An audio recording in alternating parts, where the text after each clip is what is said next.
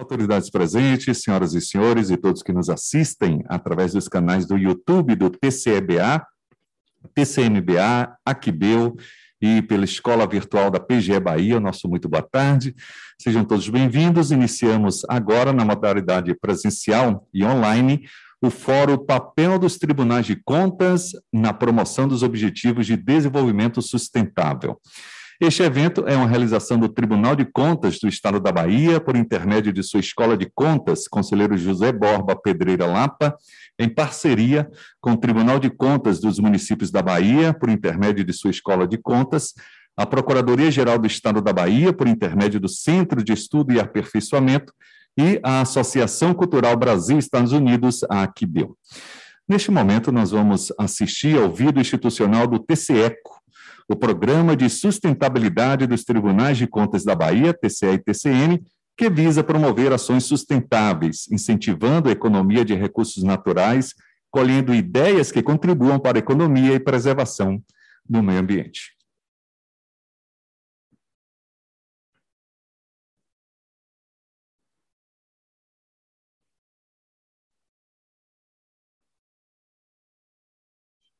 Oi, eu sou Teco, o mascote do programa de sustentabilidade dos Tribunais de Contas da Bahia. Essa é minha casa. Vim ajudar vocês a economizar materiais e outros recursos. Vamos evitar desperdícios e ajudar a preservar o meio ambiente. Conto com seu apoio. Vem comigo! Ao sair da sala, desligue luzes e equipamentos. Mantenha a temperatura do ar-condicionado entre 20 e 23 graus. A torneira está pingando. A descarga está vazando. Fale com a administração. Só imprima se for realmente necessário. Se for imprimir, utilize os dois lados do papel. Crie utilidades para papéis que seriam descartados, blocos de rascunho, por exemplo. Descarte os papéis de escritório no cesto azul do Recicla Cabe. Agite as mãos antes de enxugá-las. Duas folhas de papel toalha são suficientes para secar as mãos. Substitua o copo plástico pela sua caneca. A natureza agradece a diminuição desses resíduos sólidos que levam mais de 100 anos para se decompor e polui o meio ambiente. O objetivo do TCECO é disseminar boas práticas de gestão. Seja um agente multiplicador. Se tiver sugestões de ações ambientalmente sustentáveis, envie para o tceco.tce.ba.gov.br. Um mundo sustentável é responsabilidade de todos nós.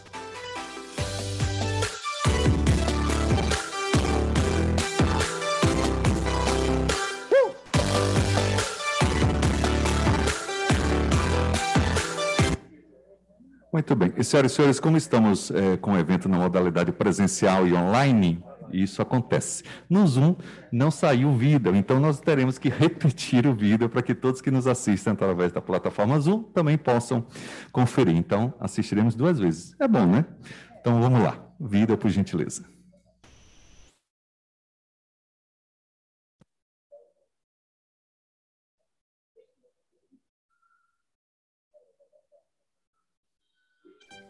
Oi, eu sou Teco, o mascote do programa de sustentabilidade dos Tribunais de Contas da Bahia. Essa é minha casa. Vim ajudar vocês a economizar materiais e outros recursos. Vamos evitar desperdícios e ajudar a preservar o meio ambiente. Conto com seu apoio. Vem comigo! Ao sair da sala, desligue luzes e equipamentos. Mantenha a temperatura do ar-condicionado entre 20 e 23 graus.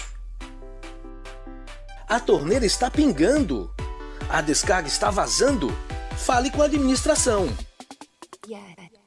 Só imprima se for realmente necessário. Se for imprimir, utilize os dois lados do papel. Crie utilidades para papéis que seriam descartados, blocos de rascunho, por exemplo. Descarte os papéis de escritório no cesto azul do Recicla Cabe. Agite as mãos antes de enxugá-las. Duas folhas de papel toalha são suficientes para secar as mãos.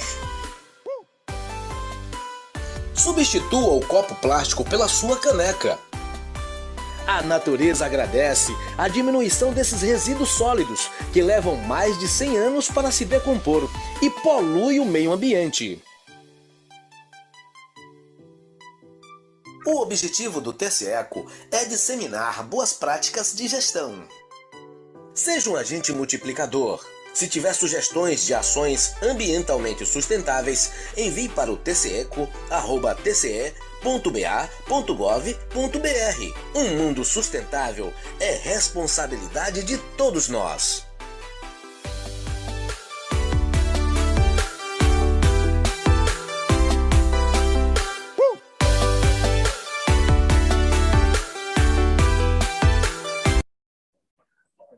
Muito bem, agora foi. Este foi o vídeo institucional do TCE, com o Programa de Sustentabilidade dos Tribunais de Contas da Bahia, TCE e TCM.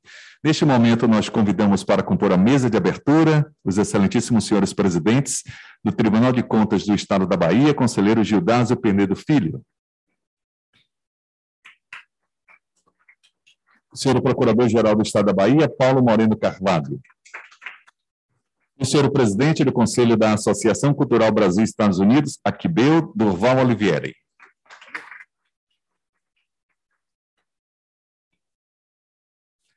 Gostaríamos de registrar as presenças eh, de todos os conselheiros do TCE, TCM aqui presentes, Ministério Público de Contas, demais autoridades, palestrantes da tarde, agradecer ao TCE do Paraná e também registramos a presença da palestrante Adriana Lima, que estará ministrando a versando na modalidade virtual através da plataforma Zoom, bem como a participação online da coordenadora geral do programa eh, das Nações Unidas para o Desenvolvimento, senhora Maristela Marques. É, lembrando a todos que estamos transmitindo este evento pelo canal do YouTube, TCE Bahia, TCM Bahia, Aquibeu e pela Escola Virtual da PGE Bahia. Neste momento, nós vamos é, ficar em posição de respeito para o hino nacional brasileiro.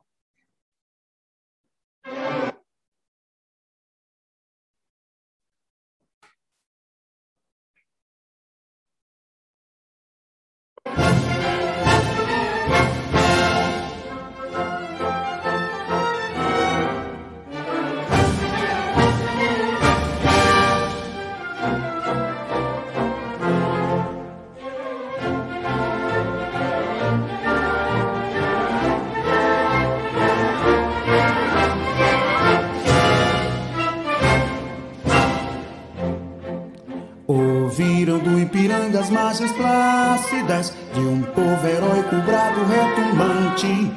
E o sol da liberdade em raios fúlgidos brilhou no céu da pátria nesse instante. Se o penhor dessa igualdade conseguimos conquistar com braço forte, em teu seio, ó liberdade, desafio nosso peito à própria morte. Ó pátria amada, idolatrada, salve, salve. Brasil, um sonho intenso, um raio vívido. De amor e de esperança a terra desce. Se em teu formoso céu risonho e límpido. A imagem do cruzeiro resplandece. Gigante pela própria natureza. És bela, és forte, impávido colosso. E o teu futuro espelha essa grandeza entre outras mil és o Brasil, a pátria amada. Dos filhos deste sol és mãe, gente, pátria amada, Brasil.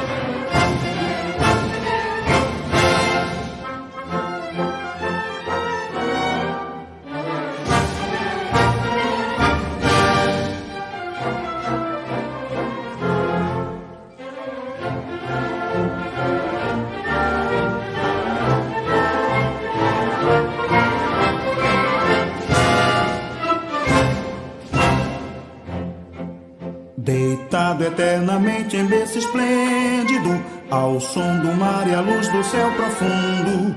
Fulguras, ó Brasil, florão da América, iluminado ao sol do novo mundo.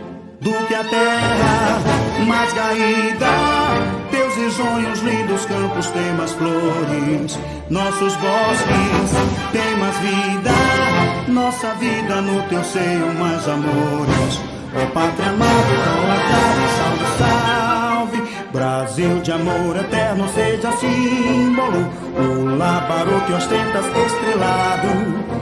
E digo verde louro dessa flâmula, paz no futuro e glória no passado.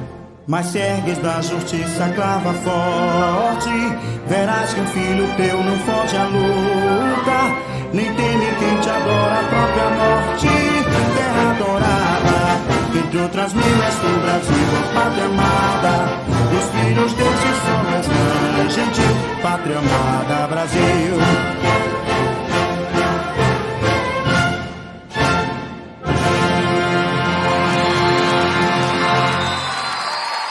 Em posição de respeito, ouviremos o hino da Bahia.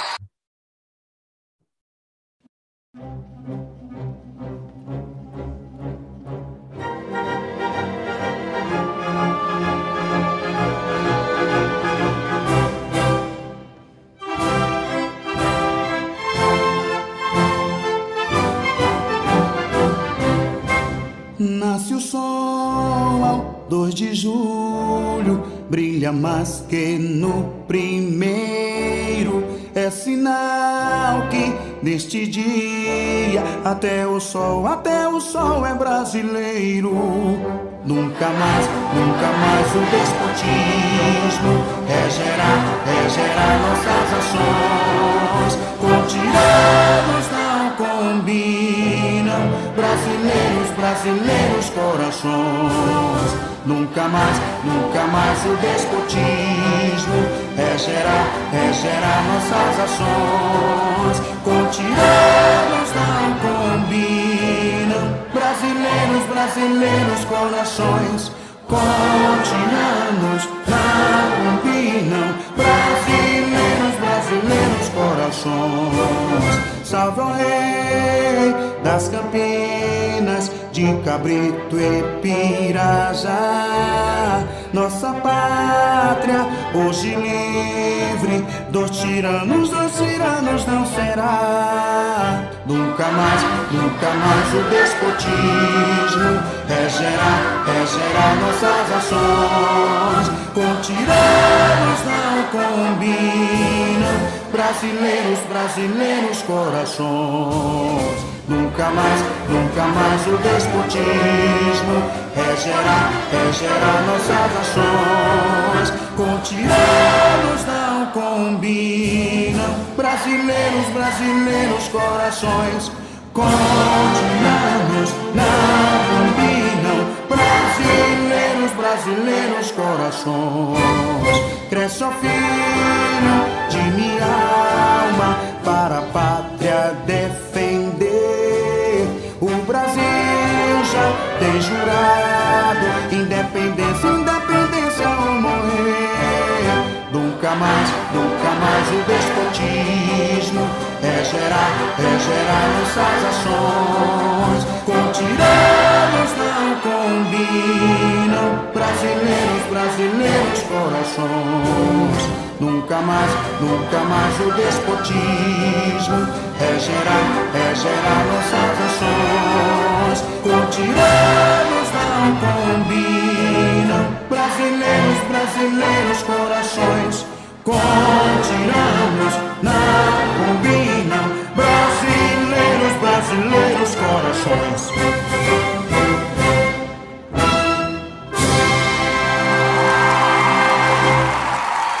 Sentar. Senhoras e senhores, este fórum tem por objetivo divulgar a importância da adesão pelas instituições públicas e privadas aos 17 Objetivos de Desenvolvimento Sustentável fixados pela ONU como meta para que todos os países até 2030 estejam focados na busca pelo bem-estar geral de suas populações. Os tribunais de contas e os órgãos de controle devem ser instituições indutoras desse propósito no âmbito das organizações públicas. Pensando nisso, é realizado este evento e ouviremos nesse momento o senhor presidente do Conselho da Associação Cultural Brasil Estados Unidos, Aquibeu, senhor Duval Olivieri.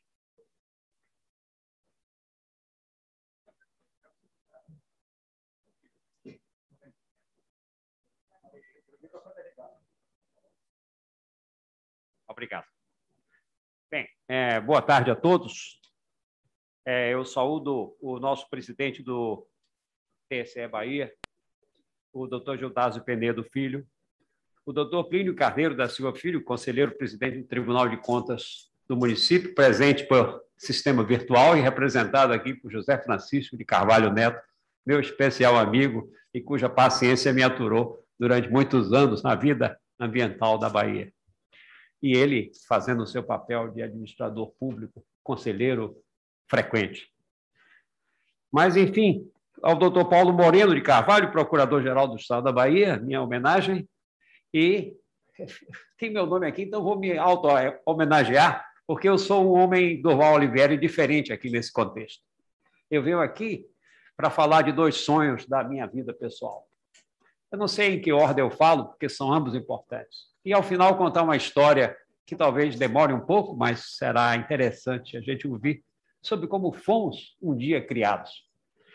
O primeiro sonho está aqui em realização, que era o envolvimento dos tribunais de contas, não apenas nas contas numéricas, nos desempenhos fiscais, financeiros das entidades de governo, mas da sua defesa do patrimônio ambiental deste país, desse Estado brasileiro. E isso era um sonho. Eu me lembro que nós cativamos o doutor Renan Balieiro e mais adiante, o doutor Ademar Bento Gomes, não posso me esquecer daquele mentor, pela importância. Hoje a filha dele é uma das batalhadoras ambientais do órgão do Estado, acho eu, e eu estou vendo aqui na prática a escola dos tribunais de contas é, tomando a dianteira na proposição aos agentes públicos e privados dos Objetivos do Desenvolvimento Sustentável, juntamente com a Procuradoria-Geral do Estado. Não era assim quando eu era do órgão ambiental do Estado, o CRA. E, felizmente, o sonho está aqui em realização. Os desdobramentos virão e eu ficarei mais ainda feliz com os desdobramentos. O segundo sonho ainda está por realizar é a tentativa que nosso Conselho de Administração da Aquibel, que assumiu após o falecimento do Renato Novis Filho, uma entidade em 80 anos de vida, com vitalidade plena, comprometida em sua existência pela crise do coronavírus, a, praga mundial, como diz é, Nélida Pinhon. Esse sonho, ele basicamente só se realizará se, se nós fizermos capacitação, capacitação interna e externa, para o desenvolvimento de brasileiros mais estadistas, mais dedicados à sua própria realização profissional, de modo inclusivo. E nós visualizamos isso transformando a, a, a divulgação e a, a, o academismo da cultura anglo-americana que praticamos em 80 anos por matrículas da classe média, isso não pode continuar assim. Nós temos que ser parceiro do Estado brasileiro para utilizar o inglês e a cultura anglo-americana, não mais como atividade fim, e sim como atividade meio para a formação de brasileiros mais eficazes, mais eficientes e mais justos no seu desempenho. Essa mudança é radical. Ela nos faz transformar a própria QBEU no próprio direito administrativo. Porque nós temos que ser parceiros do Tribunal de Contas internamente e parceiros dos órgãos de governo do Estado brasileiro, federal, estadual e municipal, para a formação de professores, para a formação de, de alunos na, na, na cultura bilíngue ou multilíngue, se puder algum dia, para que eles sejam brasileiros melhores. A minha reflexão ela conclui dizendo o seguinte a vocês: 50% da população mundial está na idade entre 15 anos e 30 anos. Essa população foi toda muito prejudicada pelo coronavírus, ficando alijada do seu desenvolvimento cerebral durante dois anos. Está aí um dever de todos nós fomentarmos esse desenvolvimento de modo acelerado. Esse desafio a gente aceita junto com vocês do Estado. Desculpe chamar de vocês, mas eu tenho 76 anos e comecei essa luta ambiental com 44. Então, são muitos anos de, de luta. Terminei de falar dos sonhos, mas agora vou contar uma história. Como é que fomos um dia criados segundo está no livro de Fausto, de, de Hans Joachim von Goethe, e citado no livro de Heidegger, O Ser e Tempo, e os seus aspectos de design, sendo aqui e agora, sendo com os outros, ele introduz essa história da formação de nós todos. Um dia, o Deus cura, que em alemão chama-se Sorge, Zorge, ia passando no rio e encontrou uma argila muito bonita, se afeiçoou e trouxe as mãos, moldou essa argila e ficou entusiasmado. Júpiter, Zeus, faraós, ia passando e ele disse: chefe, você é representante do governo, do Estado, dos deuses, por favor, dê uma alma a essa entidade. E assim foi feito. Aquela criatura nova ficou irradiante, surpreendeu a Júpiter e a Zorge cura.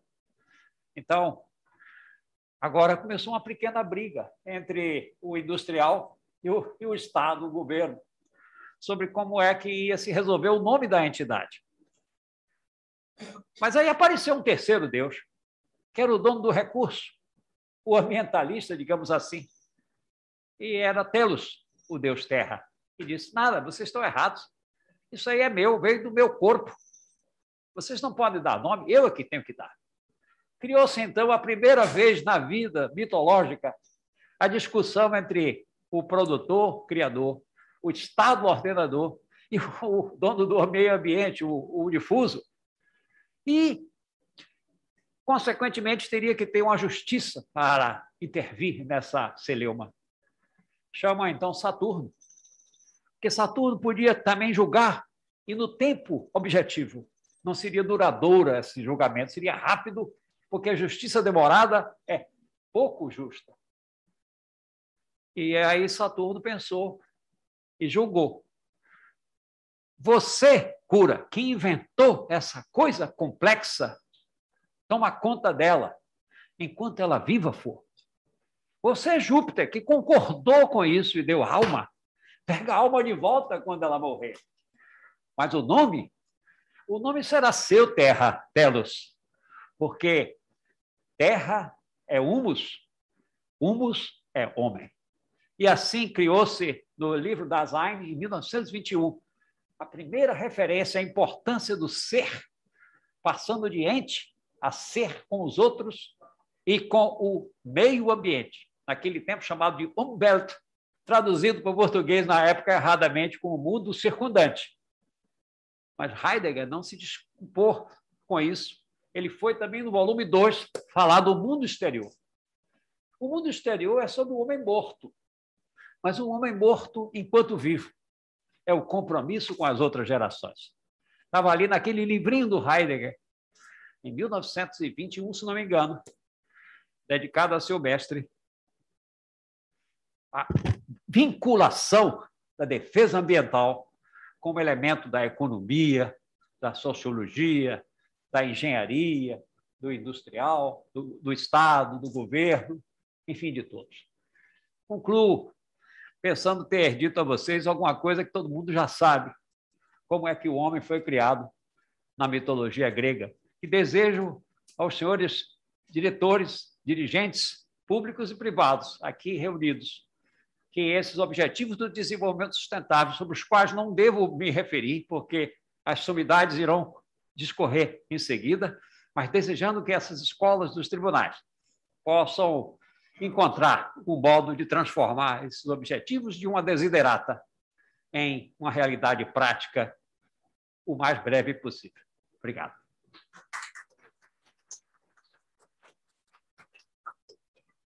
Com a palavra, a senhora procuradora, Paula Moreno Carvalho.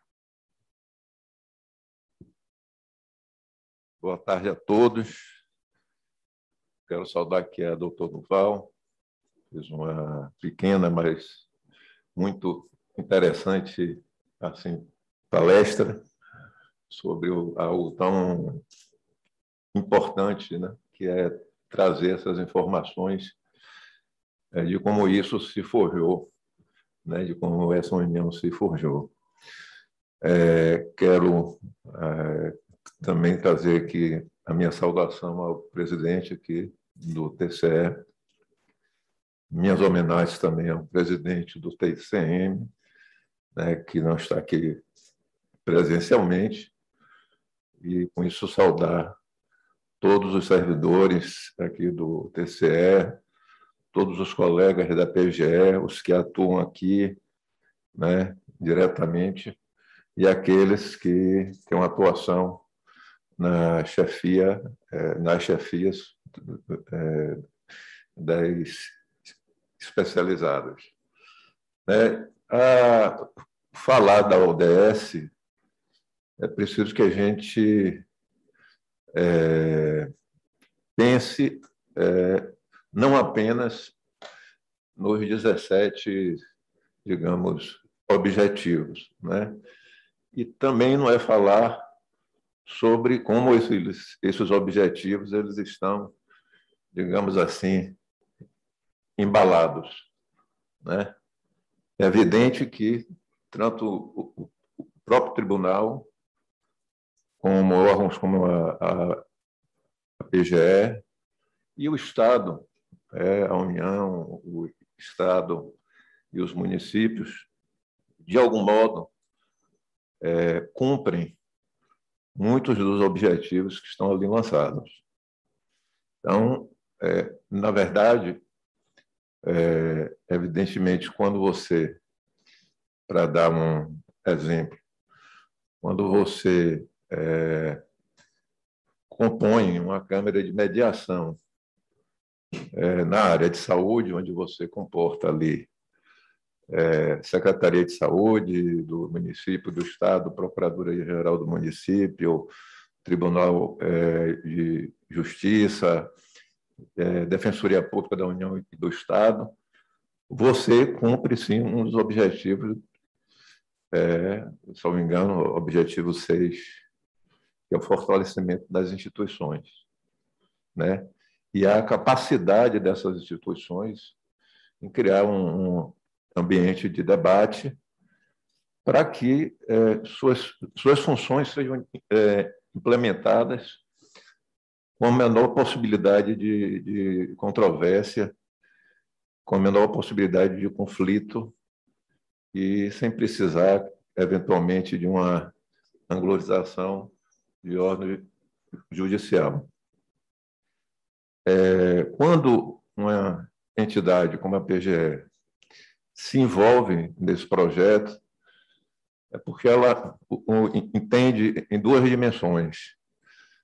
Primeira dimensão é de o que é que uma instituição como a PGE, que, que faz a análise jurídica, pode fazer para dar efetividade às ações de, é, que são traçadas pelos gestores. É o grau de análise de juridicidade, mais do que de legalidade, né, para que aquilo que, que foi pensado como uma política pública ela tenha um contorno jurídico é, que não é um contorno, como tinha dito, de mera legalidade, é das condições jurídicas para que ela aconteça. Portanto, é de uma abrangência muito maior. Segundo, segunda dimensão é a dimensão das próprias ações que a PGE tem que fazer.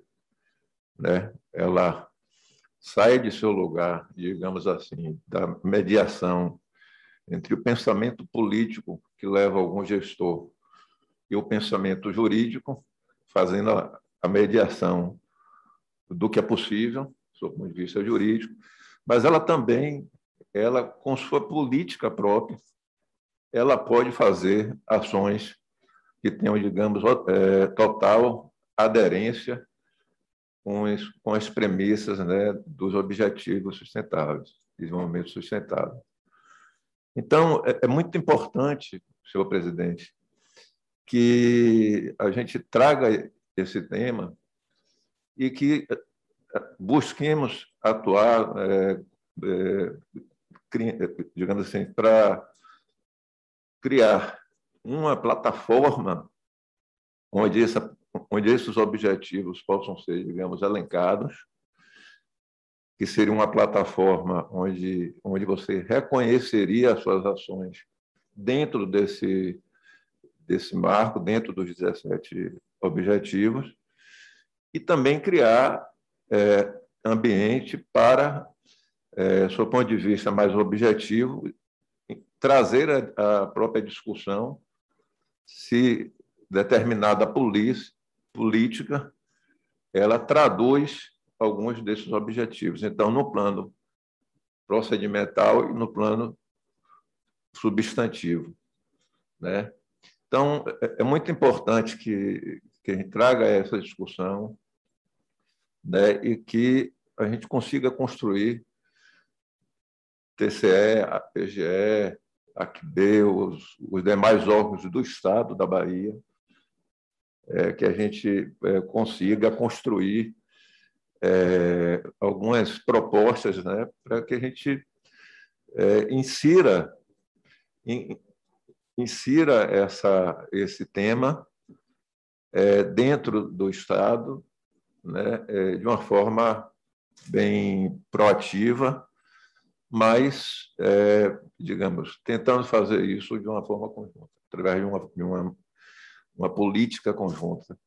E essa política, é, eu imagino, é de todos que queiram se comprometer com um mundo melhor, onde a igualdade, o combate à fome, o meio ambiente, a sustentação, digamos, ecológica, a, o avanço na própria tecnologia. Então, é, é, com isso que nós nos comprometemos, e desde já, presidente, com o nosso apoio para outros eventos é, em que a gente possa, pelo menos, discutir e criar essa estratégia. Obrigado. Gostaríamos de convidar para compor esta mesa o senhor vice-presidente do TCE Bahia, a conselheiro Marcos Presídio.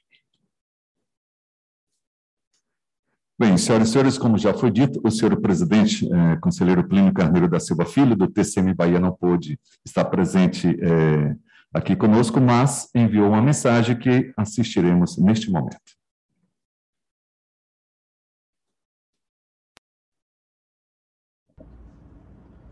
Prezado amigo conselheiro Judásio Penedo Filho, presidente do Tribunal de Contas do Estado da Bahia, senhor Procurador-Geral do Estado, doutor Paulo Moreno de Carvalho, senhor presidente do Conselho de Associação Cultural Brasil-Estados Unidos, Duval Olivieri, servidoras, servidores do Tribunal de Contas do Município, do Tribunal de Contas do Estado.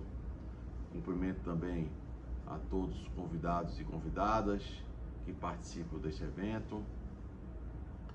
Inicio minhas palavras saudando o TCE, a PGE e o Aquibeu pela iniciativa deste fórum, a qual nos associamos com muito interesse, que tem por objetivo estimular o envolvimento das cortes de contas na luta, que é de todos, contra a fome, a pobreza e pela proteção do meio ambiente.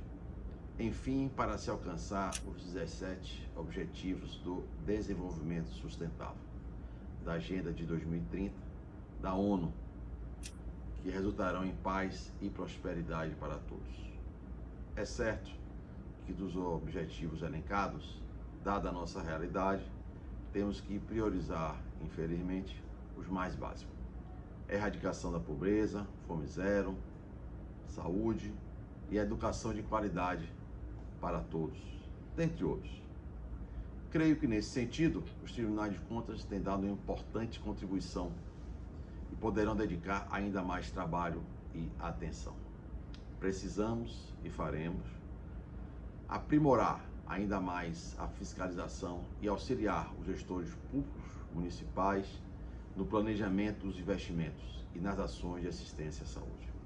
E nesse sentido, avançamos muito e também aprendemos neste processo de enfrentamento da pandemia da Covid-19.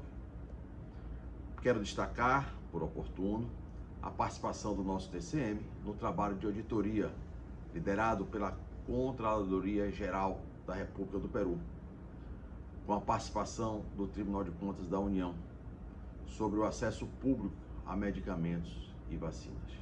Uma experiência, sem dúvida, importante que contribuirá no aprendizado e no acúmulo experiência que devemos internalizar em nossos processos de trabalho e compartilhar com a rede de controle externo e a sociedade. Na área de educação, nossas iniciativas são diversas e todas com o objetivo de contribuir para melhorar a qualidade do ensino, especialmente o oferecido às populações mais carentes, que dependem inteiramente do poder público. Temos fiscalizado com rigor os investimentos no setor para evitar quaisquer desperdício. Além disso, estimulamos a disseminação de experiências bem-sucedidas para replicá-las em maior número dos municípios. Não posso deixar de registrar, nesse sentido, o trabalho a que nos juntamos ao TCE. No Educação é da nossa conta, que tem gerado frutos e contribuído para a melhoria da infraestrutura das nossas escolas e da qualidade do ensino público e gratuito oferecido a nossos estudantes. Creio que no exercício qualificado da ação fiscalizatória, inerente ao controle externo, os tribunais de contas podem e devem sim contribuir para o alcance dos objetivos do desenvolvimento sustentável, tanto com o aperfeiçoamento dos processos de contas, auditorias, como na orientação, disseminação e indução de boas práticas de gestão e governança. Afinal, faz parte do nosso dever. Muito obrigado.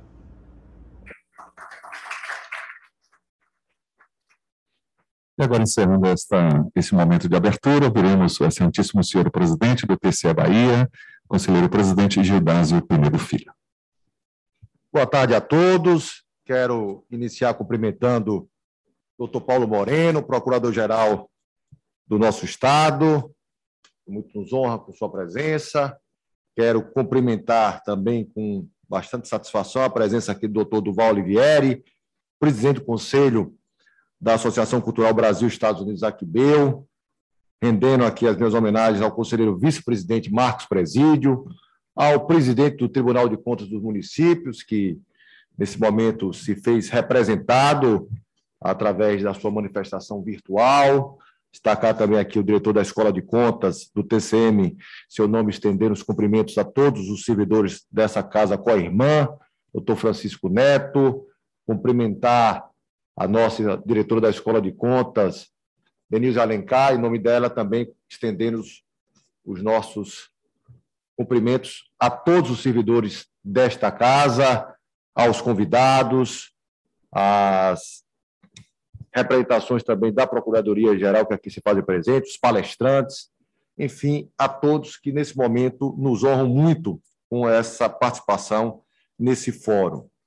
E, como já pontuado, é extremamente singular essa oportunidade, até pela coincidência de datas. O mundo hoje, é, e foi de forma muito casual, a, a espontaneidade da marcação desse momento, mas que coincide com a COP26, que está sendo tratada de uma das dimensões abordadas é, pela ONU e que teve a assinatura como signatário do nosso país. Cerca de 196 países aderiram a partir da realização do evento do Rio de Janeiro e em 2015 nasceu a nossa Agenda 30, que de fato, como já foi aqui pontuado, retrata uma série de iniciativas de políticas públicas divididas em três eixos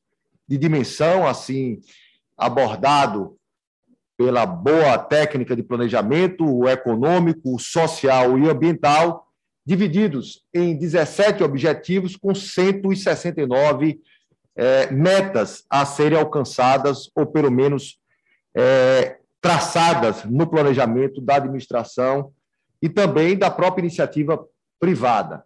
E é por isso que nasceu, no dia de hoje, esse evento que tem como objetivo reforçar a participação ativa como indutor de boas práticas na administração, o papel do Estado na sua mais ampla forma, com a participação efetiva da União, dos estados e dos municípios, por isso aí a representação tanto aqui do estado como também dos municípios na figura do conselheiro Plínio Carneiro, mas também fazer o chamamento à iniciativa privada, às organizações não governamentais, que são também indutores e atores importantíssimos para a consecução desse objetivo, que deve ser uma meta de todos nós.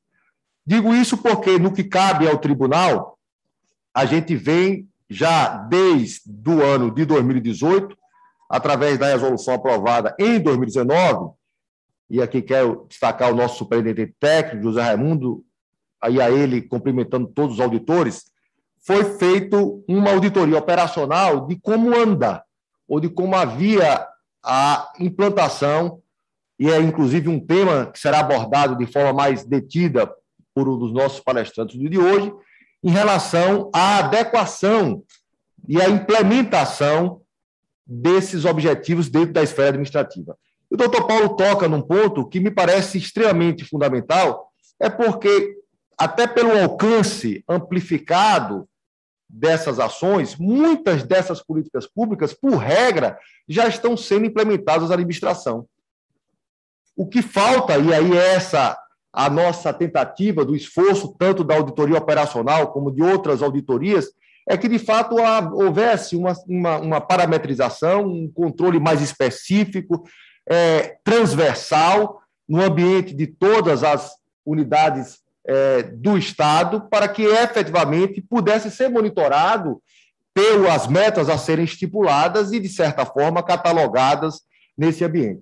E é por isso que a auditoria, naquele momento, nasceu, como forma de dar consecução também à criação da Comissão Nacional, que foi criada pelo governo federal e que se orientou, dentre outras medidas, a implementação de uma comissão é, estadual que pudesse, de certa forma, organizar todo esse sistema, todo esse controle. O Estado da Bahia, naquela oportunidade, ainda se mostrava incipiente em relação a essa adequação. Há, inclusive, recomendações, é, naquele momento, iniciadas mais no espectro da Casa Civil, porque ela detinha a competência funcional para esse atendimento, mas nas contas de governo, Conselho Marco Presídio, a gente, de certa forma, vem recomendando ao, ao, executivo que, de certa forma, capitaneie esse processo e voltando a dizer, até porque entendemos e acreditamos que boa parte dessas políticas públicas já estão sendo, de certa forma, atendidas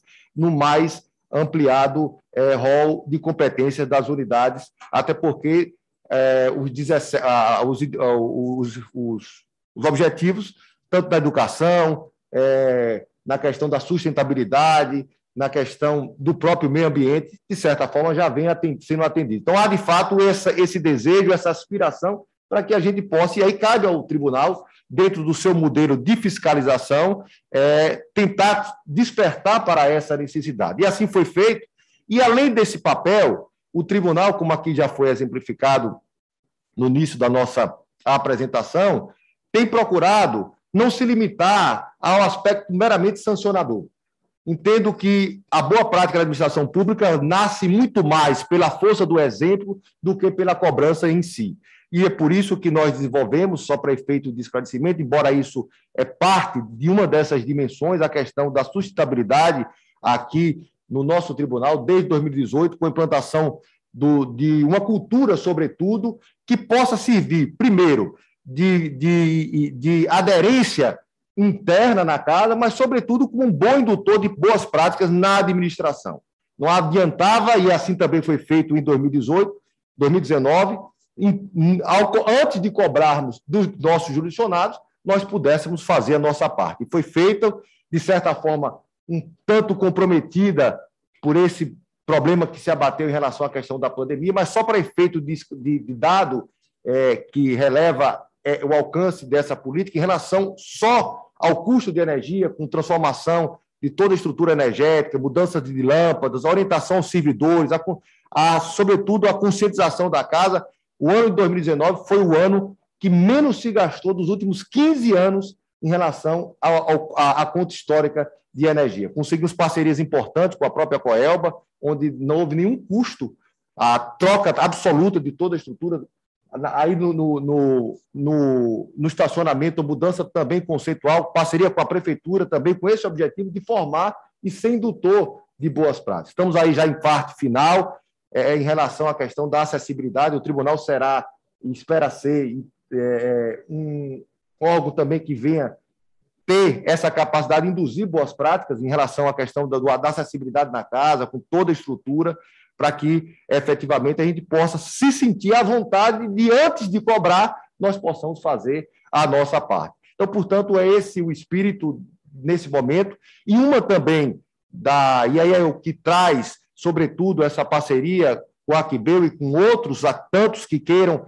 se juntar a esse propósito, é que nessa própria Agenda 30, uma das é, metas a serem alcançadas é, de fato, tentar atrair essas parcerias com a iniciativa privada, com as organizações não governamentais, porque entendem que o Estado em si, embora seja ele talvez o principal responsável, é ele que deve liderar esse processo, não há sucesso se não houver essa interação absoluta e completa de toda a sociedade e ela se espraia a partir dessas parcerias que nascem e que esperamos vê-las cada vez mais concretizadas no ambiente do Estado. De modo que a gente roga, quero desejar um bom trabalho a todos no dia de hoje e que a PGE, sabendo que somos da sua limitação, dessa capacidade de articulação, mas é um parceiro valioso que pode e que a gente espera contar como forma de, de replicação da necessidade de uma melhor estruturação até porque, como já disse, grande parte dessas políticas públicas, de certa forma, já estão sendo almejadas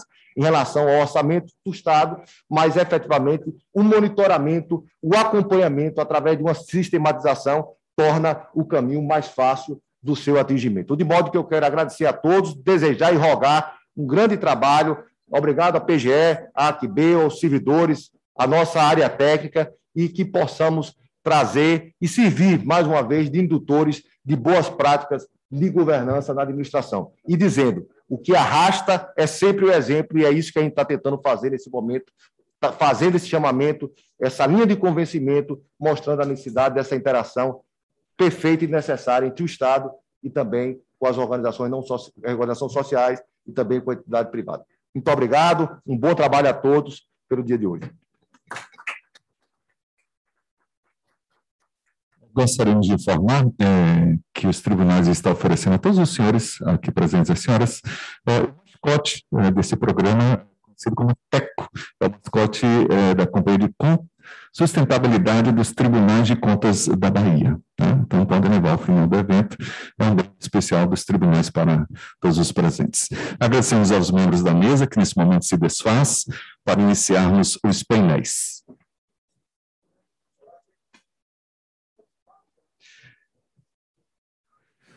Antes de dar início às palestras, gostaria de passar algumas informações para aqueles que nos acompanham. Para registro de participação e emissão de certificados, é necessário responder o formulário de avaliação enviado por e-mail e disponibilizado nos chats do YouTube. Os certificados estarão disponíveis para emissão no site do TCE Bahia a partir do próximo dia 10. E, ao final de cada painel, abriremos para debate se o tempo assim permitir, e os participantes que queiram fazer perguntas poderão enviá-las pelo chat do YouTube, para quem estiver assistindo online. Aqueles que estão aqui no auditório serão colhidas perguntas pela organização. Iniciando o nosso primeiro painel, nós convidamos a mesa mediador, auditor e substituto de conselheiro, Antônio Emanuel Andrade de Souza, por gentileza. O técnico de controle externo do TCM Bahia, ocupou o cargo de chefe de unidade de exame de contas, chefe da assessoria jurídica e de superintendência de controle externo, mestre em administração, pós-graduado em gestão pública e em direito público, bacharel em direito e administração de empresas. Convidamos à mesa os dois palestrantes deste primeiro painel, a senhora procuradora-geral adjunta para assuntos administrativos da PGE Bahia, senhora Luciane Croda, pós-graduado em gestão pública, com ênfase em financiamento externo pela Universidade Federal da Bahia, Faculdade de Administração, especialista em Direito de Infraestrutura Pública pela Fundação Getúlio Vargas. Também convidamos membro do Conselho da Associação Cultural Brasil-Estados Unidos, o senhor Eduardo Ataíde. É administrador, economista, membro dos conselhos eh, das diretorias de fundos de investimentos e da Associação Cultural Brasil Estados Unidos, empreendedor, pesquisador e articulista focado em econometria de sustentabilidade.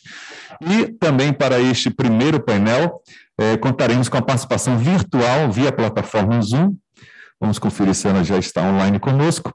A coordenadora geral do programa da do PNUD, senhora Maristela Marques Baioni. Seja muito bem-vinda. Acredito que ela já está conosco online. Então, passamos a mesa ao senhor presidente, mediador, o auditor Antônio Manuel Andrade de Souza, para a condução dos trabalhos. Uma boa tarde a todos. É, inicialmente, gostaria de agradecer o convite de estar representando o Tribunal de Contas dos Municípios nessa tarde, nesse fórum, saudar mais uma vez a presença do Tribunal de Contas, do presidente do Tribunal de Contas do Estado, conselheiro Judado Penedo, Penedo, também o vice-presidente do Tribunal de Contas do Estado e também, nesse momento, o doutor Neto, nosso presidente da Escola de Contas, que nessa fase dos trabalhos está representando o nosso presidente do tribunal, conselheiro Pio Carneiro Filho também os demais servidores dos tribunais de contas que estão aqui presentes, da própria Procuradoria-Geral do Estado, também, e os próximos é, painelistas que estarão também presentes aqui. E, no momento, também saudar aqui, conheci há poucos momentos o doutor Eduardo Ataíde e a doutora Luciane Croder, da PGE, que também falará é, nesse primeiro painel. Conforme foi dito pelo conselheiro Judásio Penedo, é, foi muito oportuna essa data da realização desse evento, porque todos nós é, temos visto na imprensa nos últimos dias as negociações do encontro da COP26 lá na Escócia e que é, foram acertados dois importantes, duas importantes metas e que para a redução do impacto dos gases do efeito estufa na atmosfera do planeta Terra. Tivemos ontem a assinatura de redução das emissões do gás metano, que é muito importante para o meio ambiente, e também para a questão, na questão do reflorestamento e da, da digamos, do reflorestamento e também da, do fim dos novos desmatamentos que ocorrem no Brasil, principalmente na Amazônia. Então, esse fórum é um fórum muito apropriado, que está, digamos, é, ligado ao que está acontecendo também nesse Fórum das Nações Unidas, e nós teremos aqui nesse primeiro painel a visão das organizações eh, não governamentais, das organizações é, sociais, no caso da iniciativa privada, através do, da palestra do doutor Eduardo Ataíde, e também da doutora, da doutora Luciane Proda. Inicialmente, é, nós ouviremos o doutor Roberto Ataíde, que ele é administrador, e economista, membro do Conselho de Diretores do World Watch Institute de Fundos de Investimentos e da Associação Cultural Brasil-Estados Unidos, empreendedor pesquisador e articulista focado na econometria da estabilidade, da estabilidade ODS SSG. Então, eu passo a palavra nesse momento ao doutor Eduardo, que falará é, durante os nossos próximos 20 minutos. Obrigado.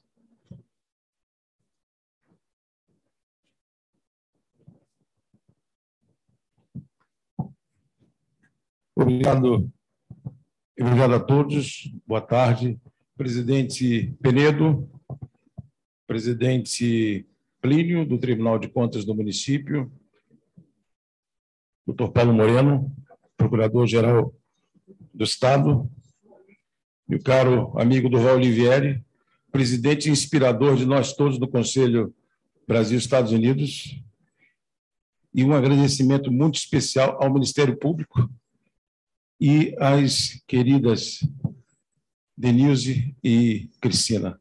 Nós estávamos aqui há quase um mês, pouco mais de um mês atrás, e vocês conseguiram usar isso de forma rápida, eficaz e uma surpresa para nós todos, porque não é, não é Não é costume a gente ver eventos dessa natureza, desse nível, se organizado tão rapidamente aqui. Eu gostaria, antes de começar, é pedir licença para passar a palavra para minha parceira Maristela Baione, do PNUD, que nos aguarda em Brasília. Ela está eh, participando da COP26 e ela precisa falar porque ela tem que se ausentar, está acompanhando o embaixador é, da ONU. Maristela, por favor.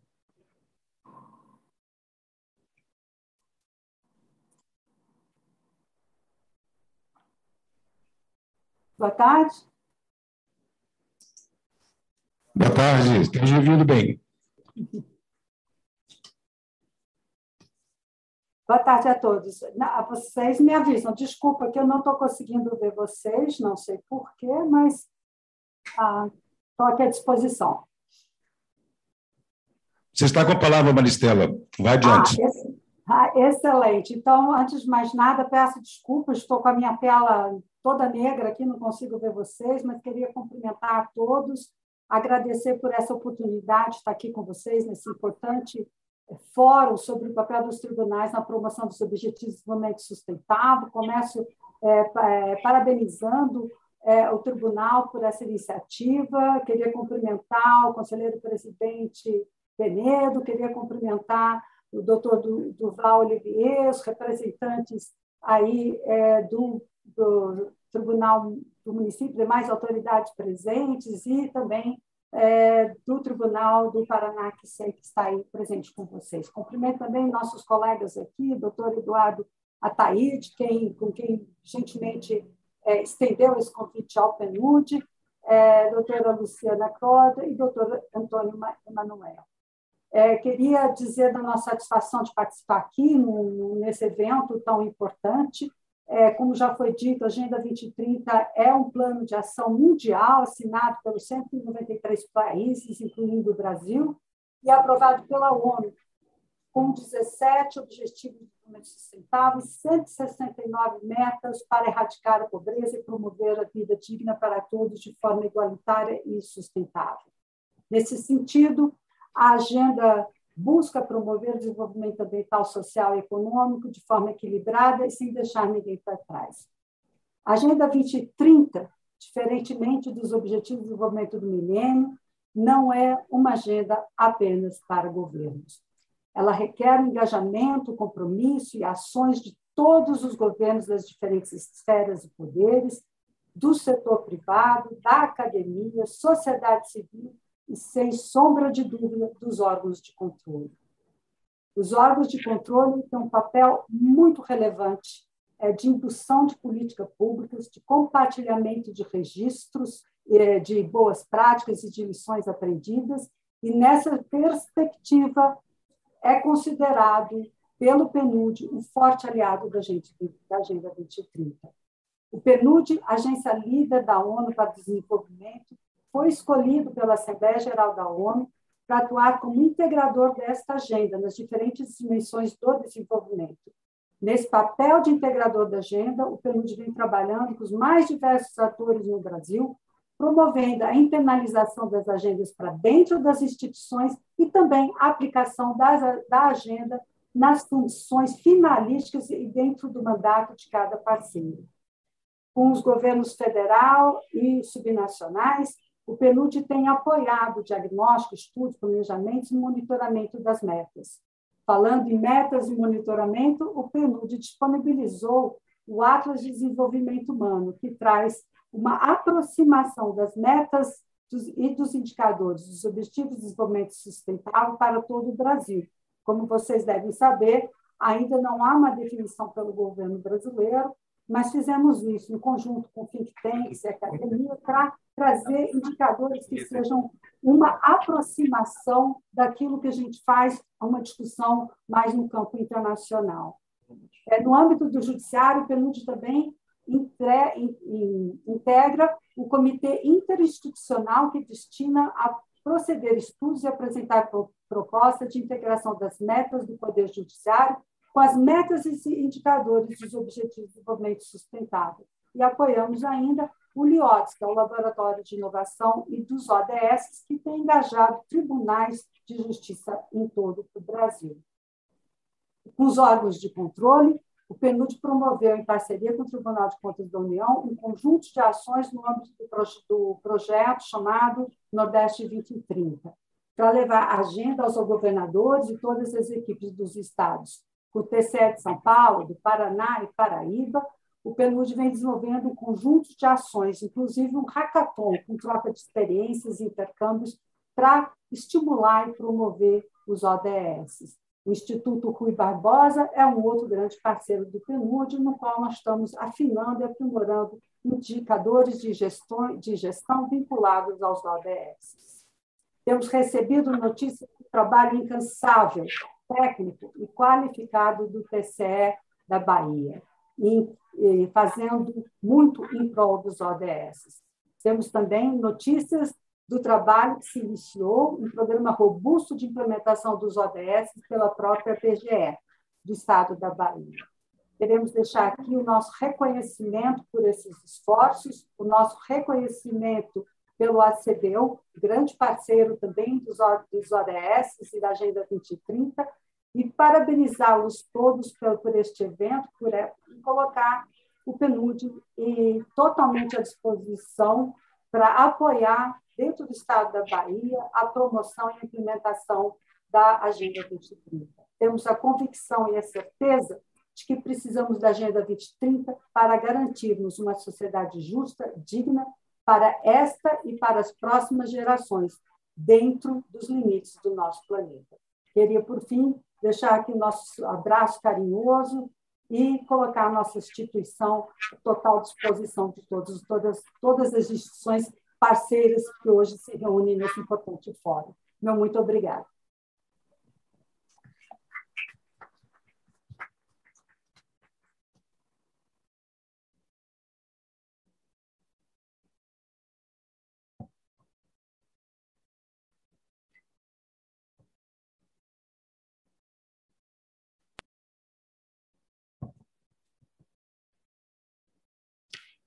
Há, pouco mais de um mês, nós estamos aqui, presidente Turval, vice-presidente executivo Reubi Celestino, Carlos Henrique Medeiros e eu, conversando com Denilze, Cristina, José Raimundo, parceiros do Tribunal de Contas, sobre a possibilidade de fazermos o um evento, de trazer a nossa Associação Cultural Brasil-Estados Unidos, que é muito mais conhecida como Escola de Inglês, mas nós vamos muito além do que Escola de Inglês.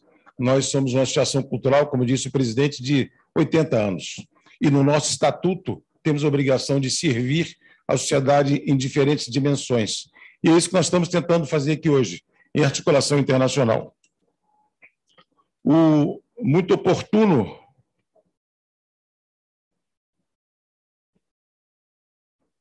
Muito oportuno, presidente Penedo, essa data de hoje. Nós pensamos fazer uma data um pouco antes, quando foi marcado o dia 3, o que, que nós estamos fazendo aqui? Na verdade, é uma COP, Conferência das Partes. A COP não acontece só em Glasgow. A COP, da forma com que ela foi concebida, ela precisa acontecer no mundo inteiro. E nós estamos fazendo aqui dentro dos principais órgãos de governo do Estado da Bahia. Nós estamos aqui organizados em COP, Conferência das Partes, são as partes conversando entre nós aqui, com vistas à construção desse novo mundo que nós buscamos e que precisamos passar a nossa batuta para os que a geração seguinte.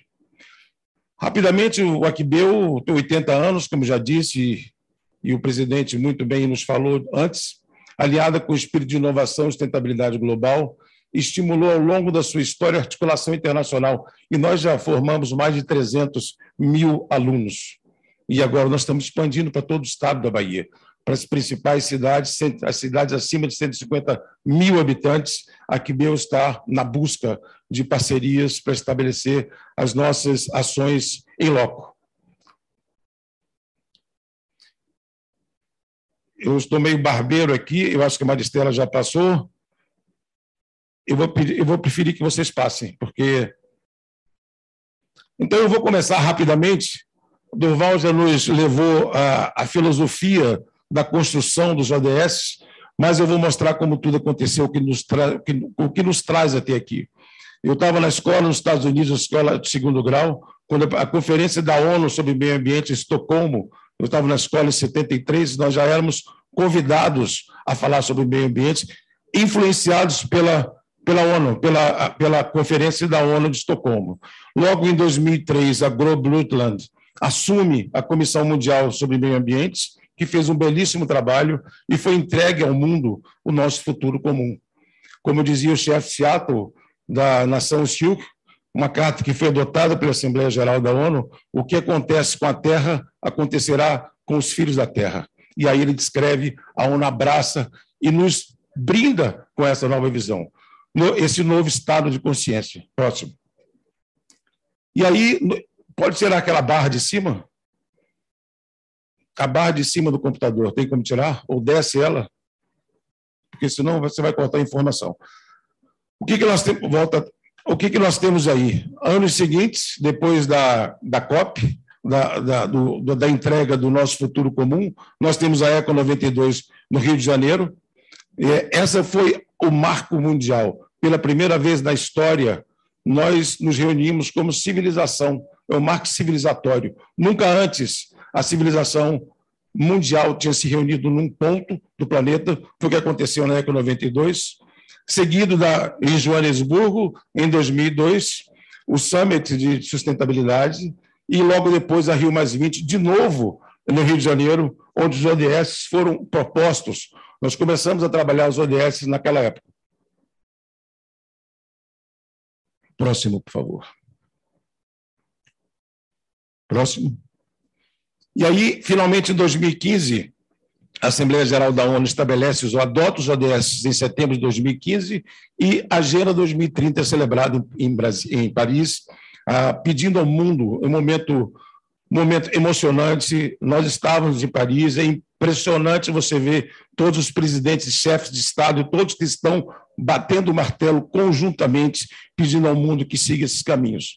Então, é, é, é uma onda que mandada e convocada para o mundo para assumirmos esses novos parâmetros. Próximo. A organização, por sua vez, a Organização de Cooperação e Desenvolvimento Econômico, que o Brasil é, está já inscrito como observador, já está no circuito. Nós tivemos reunião em Brasília, Reob Durval e eu, há 20 dias atrás, articulando a Brasil, a AQBU, a OCDE, que vai participar conosco dessas ações aqui na Bahia. Próximo. E aqui eu vou mostrar a vocês é, o relatório do WWI, uma instituição que eu sou diretor no Brasil já há 26 anos. São relatórios internacionais mostrando como que ah, os ODS, os ODMs e tudo, é, todas essas ações são construídas até chegarmos até aqui. Vocês imaginam a concentração demográfica, em 1900, passando para 2020, nós temos 4,5 bilhão, bilhões de pessoas no mundo. A Bahia, hoje, com 14 milhões de pessoas, eu estou mostrando a concentração demográfica a, a vocês todos. A Bahia tem 567 mil quilômetros quadrados, mas a concentração demográfica está aqui. Só entre Salvador e região metropolitana de Feira de Santana, que são conurbadas, nós temos um terço de toda a população da Bahia. Ou seja, as informações, as, o comando sai daqui. Um prefeito tem que sair do interior, ah, o, o, tempo que for para vir até aqui se abastecer de recursos, de orientações, e nesse novo mundo da economia digital, isso está acabando. Nós estamos começando a viver e perceber que tribunais de contas eles vão ter que se adaptar à nova visão de tribunais de gestão e muito menos de conta, como existe, como existimos hoje aqui agora. Próximo. Esse próximo, por favor. Esse é um outro relatório sobre sustentabilidade, mostrando a velocidade do crescimento da população humana. Primeiro bilhão em 800, 1804, 130 anos depois, segundo bilhão, e aceleração, que nos traz até aqui. E concentrados, mostrando que nós estamos no ritmo que nós não observamos no dia a dia, de 80, novos, 80 milhões de novos habitantes por ano, ou seja, uma Alemanha por ano entrando no circuito internacional, com tudo que implica isso, todo o nível de consumo que implica a entrada de uma Alemanha por ano na população global. Próximo. E esse é o impacto. Quando você vai à Eco 92, quando nós nos reunimos pela primeira vez no Rio de Janeiro, até hoje, Nós tínhamos 28 trilhões de dólares, três décadas depois, nós temos 90 trilhões de dólares concentrados. A concentração de população, concentração de recursos. E para onde é que nós estamos indo? Próximo slide nos dá a foto de como o mundo está sendo impulsionado e, com certeza, esses produtos estão nessa sala aqui, estão nesse tribunal, estão no copo d'água que nós estamos bebendo agora. E que a ideia do descarte, nós não podemos mais jogar esse copo fora depois de consumir o, conteúdo. É, é, a ideia da economia circular está presente nos ODS. Próximo. E aí a ONU nos oferece essa plataforma de governança que é a plataforma de roteiros da, do nosso futuro, roteiros da história do nosso futuro, que nós vamos ver a partir de agora rapidamente. Eu vou mostrar como é que eles permeiam a, a nossa economia, o nosso ambiente, a, as nossas vidas no dia a dia. E lembrando o seguinte: sustentabilidade não é meio ambiente. Sustentabilidade, na visão da WWI, é equilíbrio dinâmico entre aquilo que você está fazendo, sustentabilidade interna no Tribunal de Contas, sustentabilidade interna na, Procuradoria-Geral do Estado, nas nossas casas, e principalmente mudanças climáticas não está na ONU lá fora. A mudança climática precisa ser observada no indicador do nosso guarda-roupa. Se vocês forem no guarda-roupa e entenderem quantas roupas que vocês não usam nos últimos tempos, no último ano, nos últimos seis meses, cada peça de roupa significa uma cadeia produtiva, com água, com energia, com trabalho, com tudo isso. Então, mudança climática não é na ONU. A referência não é lá fora, a referência é dentro de casa. A referência é o que, é que nós estamos fazendo no dia a dia. Ou nós trazemos o ODS para o dia a dia nosso, ou nós não vamos poder fazer ODS externamente onde nós estamos indo. Próximo. E aí nós entramos das novas governanças. Eu estava conversando com, é, eu acho que com o presidente, com o José Francisco, querido amigo José Francisco.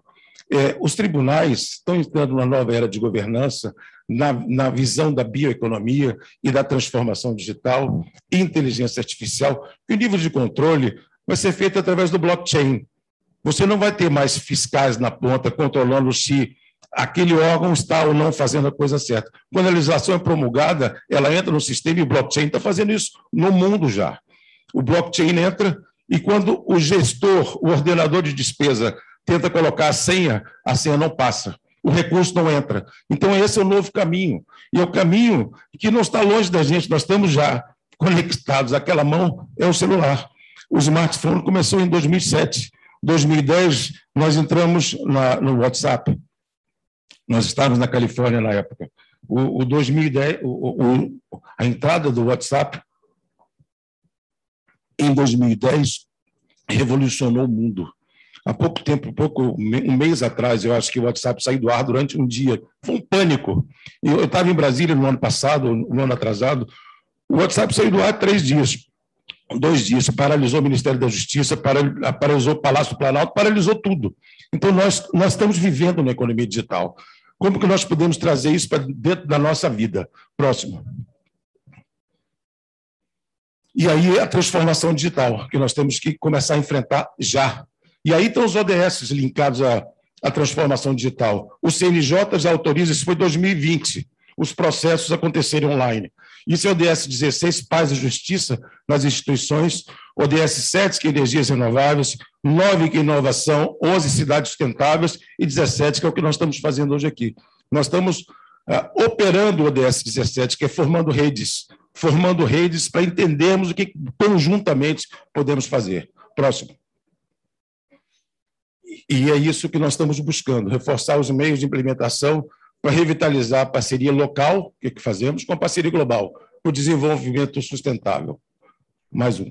Eu estou correndo aqui, me deram 20 minutos, então eu estou correndo para atender, Cristina, meu tempo. Então, nós estamos rumo à Agenda 2030. Essa é a pergunta que eu trago aqui como exercício para a gente hoje. Como é que nós queremos estar em 2030? Como queremos estar, como estamos hoje? Como queremos estar em 2030 e o que, que vai nos levar ano a ano, a partir de agora, até 2030. Então, o exercício para começar amanhã. Não tem mais tempo. Nós estamos nessa velocidade. A COP nos empurra. Quem teve oportunidade de ver a abertura da COP, pôde ver o que, que nós estamos como. É, é uma mudança urgente por todos os cantos do mundo falando. Próximo. E aí entra a figura do ESG. ESG, o WWE começou a trabalhar em 2005, quando foi lançado o, o, o programa de investimentos responsáveis. E interessante observar que isso é redução das desigualdades, porque o ESG, é, e ele, eu insisto na socioeconômica e ambiental, porque ele está sendo traduzido errado para o inglês. O environment, em inglês, ele envolve o ambiente onde nós estamos. Não é o meio ambiente lá fora, que é traduzido errado para o português. Meio ambiente é o que está lá fora. Ambiente é tudo. Isso aqui é ambiente. Então, a governança social, econômica e ambiental é a nova líder de visão de todas as ações que nós vamos fazer. E o ESG, por que, que o ESG está grande ali? É proposital, não está errado é porque quando você busca essas ações socioeconômicas ambientais, as empresas são impulsionadas a melhorar a qualidade de vida onde elas estão servindo. Então, qualquer empresa, qualquer, empresa, qualquer local onde eles estão servindo, estão, são forçados a mostrar o indicador internacional para as agências de risco próximo, como eles estão funcionando. Aí está o, cenário. Esse é o ESG, esse é os princípios de, de investimentos responsáveis que nós começamos lá atrás em 2003, 2004, que impulsionou o ESG, e aí vira um indicador SP, que está na B3, na Bolsa de Valores de São Paulo, do Brasil em São Paulo, Standard Poor's. Se as empresas não entendem o que fazer com isso, elas não seguem as regras, elas caem no, no, na, na, na, no, nos índices das bolsas de valores, e as bolsas de valores estão diretamente linkadas nisso. Esse é o Walter Schalka, é o presidente da Suzano. Eu fiz questão de colocar ele ali, porque eles não fazem nada fora de ESG. Inclusive, chamou todos os seus executivos e disse: sem ESG não tem remuneração variável mais. Então, vocês têm que fazer seu planejamento com ESG, e base do ESG é ODS. ODS tem manual de procedimento, a gente tem como acessar. ESG não tem manual de procedimento. ESG é inteligência empresarial, inteligência governamental e competição, quem faz mais e melhor cada vez mais. E as empresas estão competindo para receber mais capitais. Quanto mais, Chico, capitais elas recebem, mais elas são bem pontuadas nas bolsas de valores. Próximo.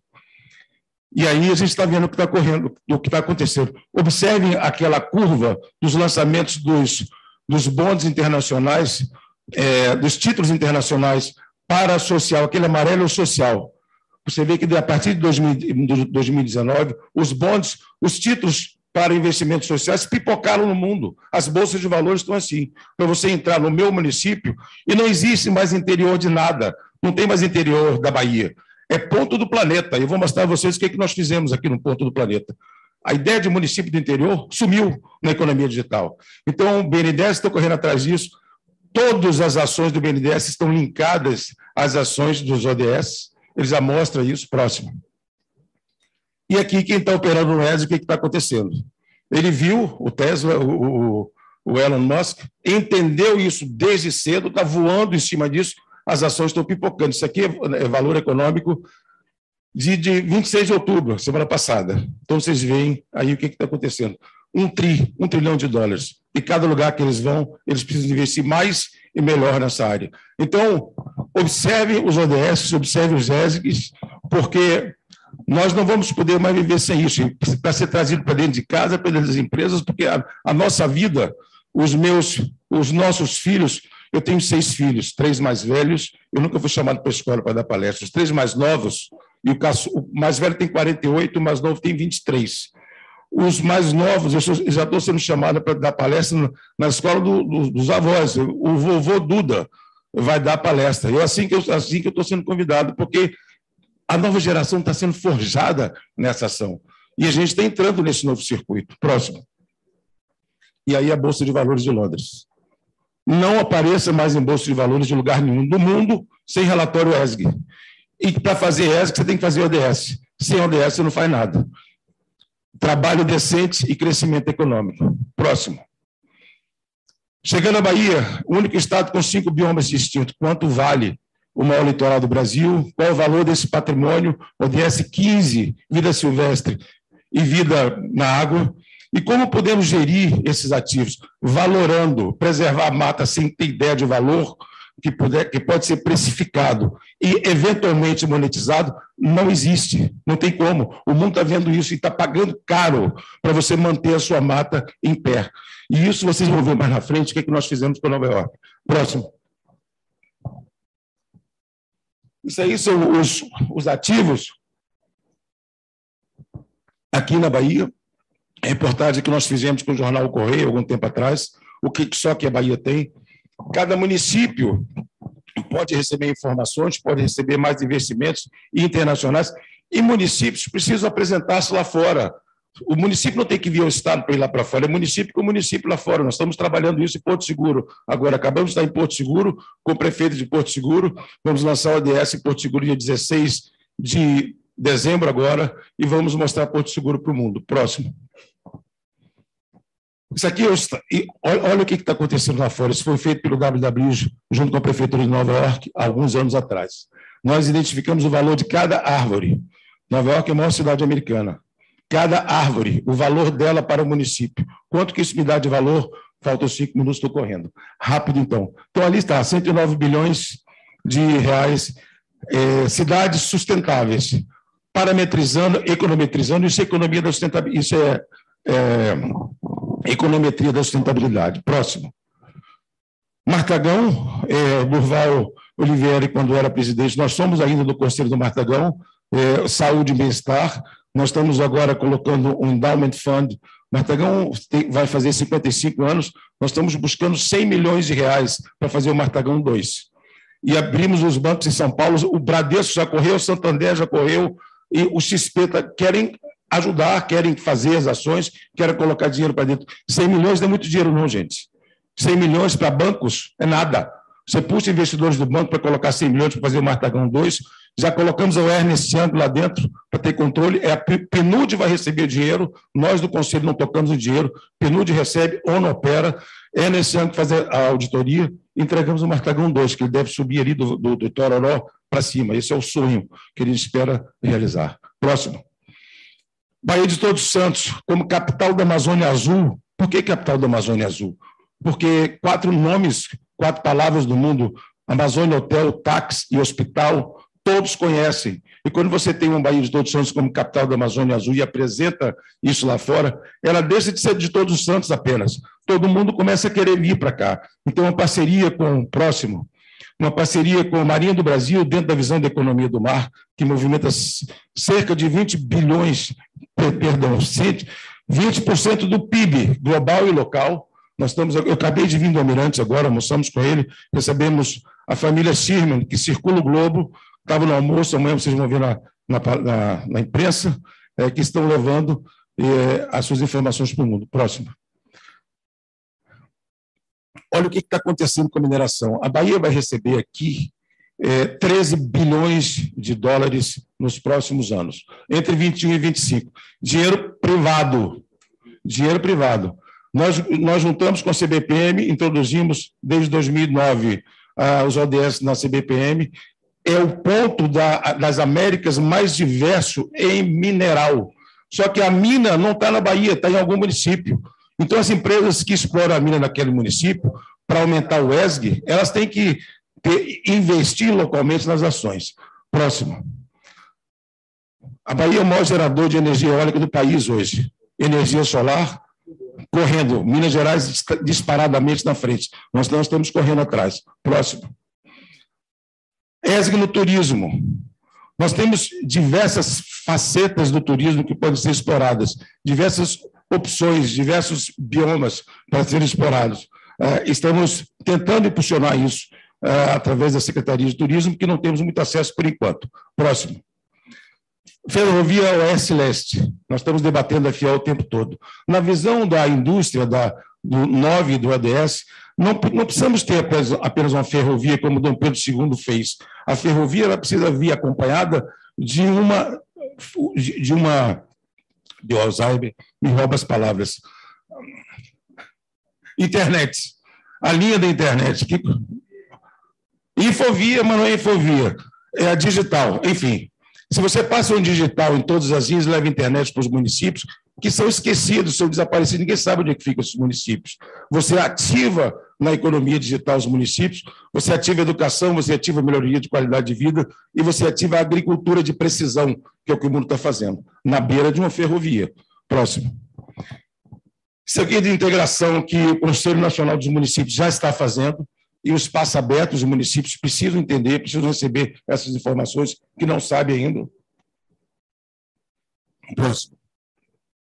E aqui é o município de Piritiba, já finalizando, nós lançamos os ODS em 2007, 2017, e conseguimos fazer, criar lá o Instituto Tecnológico de Piritiba, na época, para ser o guardião dos ODS. Nós fizemos uma parceria com o MIT, fizemos um hackathon em Piritiba, eles não sabiam nem o que era hackathon. E depois fizemos uma parceria com Harvard, e foi feito um curso de um ano de computação para os alunos, e lá foi a secretária de Educação, de, perdão, de Ciência e Tecnologia do Estado, para entregar o diploma, depois de um ano, aos meninos de Peritiba. Crianças de 16, dois minutos, está acabando. Próximo. Lançamento ODS, já falei de Porto Seguro, está acontecendo aí agora é, em Manaus, quinto encontro brasileiro de cidades históricas turistas. Quem tem o berço da civilização brasileira, como a gente falou com o prefeito de Porto Seguro, estava lá com empresários, você tem que começar a pensar em Porto Seguro numa outra dimensão. Você tem o Monte Pascoal, a, a, o jacaré da Lacoste vale muito se encostar. E o Monte Pascoal, será que vale? Quanto é que vale essa marca? Então, a gente precisa tentar, para nessa dimensão da sustentabilidade ESG, essas coisas passam a ter valor. Próximo. E aqui é um contato que nós fizemos com o Tribunal de Contas da União, que acaba de ser destaque da ONU como boa prática para a implementação é, de, da Agenda 2030. Fica a pergunta para nós todos, como estão as boas práticas da Bahia, como podemos ser destaques da ONU em 2022 e podemos ser, é só a gente juntar as forças para sermos. Próximo. Aqui uma proposta para correr, cadê Denilson e Cristina? Proposta para a gente contar aqui atrás. Continuarmos no embalo, Denilson. É o hackathon já. A gente aproveitar que os presidentes estão todos aqui, eles já disseram pode, que pode ser feito. Então, já passando a bola para você, hackathon já, a gente precisa entender e montar 2022. Não vamos abraçar 17 ODS, não, mas o que, que nós já estamos fazendo, e muita coisa está sendo feita, como o doutor Paulo Moreno acabou de colocar aqui. Não são novidades, tem coisas que não estão usando a nomenclatura ODS, mas que já estão sendo feitas, mas nós temos que apresentar como ODS. ODS e ESG. Próximo. Outra proposta, um estudo OCDE Paraná fez. Por que, que a Bahia não pode fazer também? Nós estamos em contato direto com o pessoal da OCDE na Presidência da República, eles vão adorar vir para aqui fazer parcerias para o estudo OCDE, junto conosco, políticas públicas visando o desenvolvimento sustentável da Bahia. Próximo. E aqui, é, finalizando, é, eu uso é, essa pessoa incrível que nos colocou o smartphone na mão e que fez a revolução e usa a inovação como habilidade para fazer mudança. E o próximo eu agradeço a vocês, acreditando que o protagonismo dos tribunais de contas, da Procuradoria, do Ministério Público, como incentivadores da inteligência ODS ESG, estimulando gestores públicos para a nova governança da sustentabilidade. Nós, da equipe da Quibel, então, meus colegas todos aqui, sentimos-nos muito honrados em poder estar aqui nesse momento e fazendo parte dessa reengrenagem de mudança. Muito obrigado.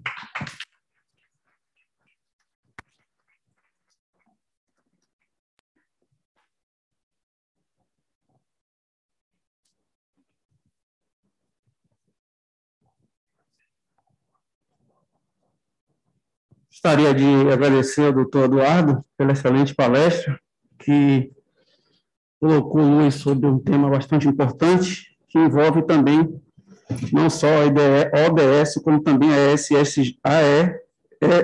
ESG, que também está no dia a dia das empresas que têm papéis listados na Bolsa de Valores e também estão comprometidas com o desenvolvimento sustentável. Achei interessante o doutor Eduardo ter falado na questão do Tribunal de Contas, Tribunal de Gestão, em vez de Tribunal de Contas. Gostaria até, se fosse possível, na parte dedicada aos debates, que ele pudesse aprofundar um pouco mais esse tema, que ele é muito importante para os nossos tribunais aqui.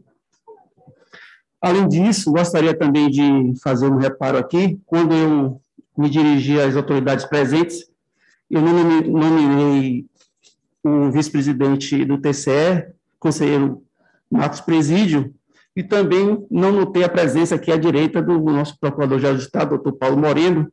Então, faço no momento essa saudação, peço desculpa por ter, não tê-lo visto anteriormente, e faço a saudação nesse, nesse momento. Bem, vamos dar prosseguimento ao nosso primeiro painel. Nesse momento, nós é, temos o prazer de anunciar nossa próxima palestrante, a doutora Luciane Croda, que é Procuradora-Geral Adjunta para Assuntos Administrativos da PGE. Ela é pós-graduada em Gestão Pública com ênfase em Financiamento Externo pela Universidade Federal da Bahia, Faculdade de Administração e especialista em Direito e Infraestrutura Pública pela Fundação Getúlio Vargas. Então, vamos ouvir então a doutora Luciane. Boa tarde a todas, todos e todes. É uma honra estar aqui nessa casa, casa que me acolheu durante 18 anos. Eu fui procuradora aqui do núcleo de atuação da Procuradoria-Geral do Estado, então para mim é sempre uma emoção retornar ao Tribunal de Contas. Então gostaria de cumprimentar todos os servidores, o presidente do nosso Tribunal de Contas, presidente do TCM, que foi meu colega de faculdade, e gostaria de cumprimentar a mesa também, na pessoa do doutor é, Eduardo Ataíde, que nos brindou com essa palestra e nos deixou um pouquinho mais entendedores do assunto, que apesar do, dos compromissos né, terem sido assinados, assumidos em 2015, é, leva tempo para maturação e mais tempo ainda para ele ser internalizado. Então, o nosso objetivo aqui é muito importante e eu espero que seja o primeiro de muitos encontros para que a gente possa fomentar é, os objetivos do desenvolvimento sustentável no estado da Bahia e em cada um de nós. Bom, é, eu não tenho a eloquência do doutor Eduardo, então eu vou falar aqui sentadinha mesmo. Espero que esteja contente de todos. É, o meu recorte foi apresentar é, o que é que a PGE, né, o que, que está fazendo, o que, que a gente, enquanto instituição, Procuradoria-Geral do Estado, órgão de consultoria assessoramento do Estado da Bahia e representação judicial, pode fazer ou está fazendo para melhorar o mundo. Agenda 2030 na PGE. É, antes de começar a falar sobre o nosso projeto, eu gostaria de passar um filme. Ele é curtinho, dois minutos, é um filme é, institucional da própria ONU, mas ele é muito tocante e foi através, esse foi um dos indutores né, de, desse movimento, eu vou chamar assim, desse movimento que surgiu dentro da Procuradoria-Geral do Estado. Então, se puder passar o filme, eu agradeço.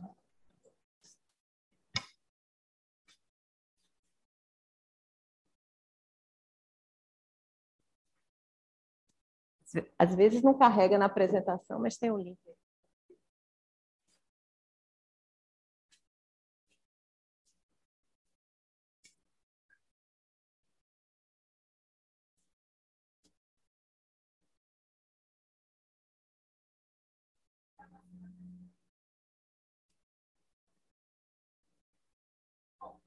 É, para não perder tempo, então eu vou inverter, a gente deixa para o final eu mandei, eu mandei um link pra, por e-mail que às vezes na apresentação ele não abre, na apresentação PowerPoint. Mas vamos lá. Pode passar o próximo slide, a gente deixa para o final.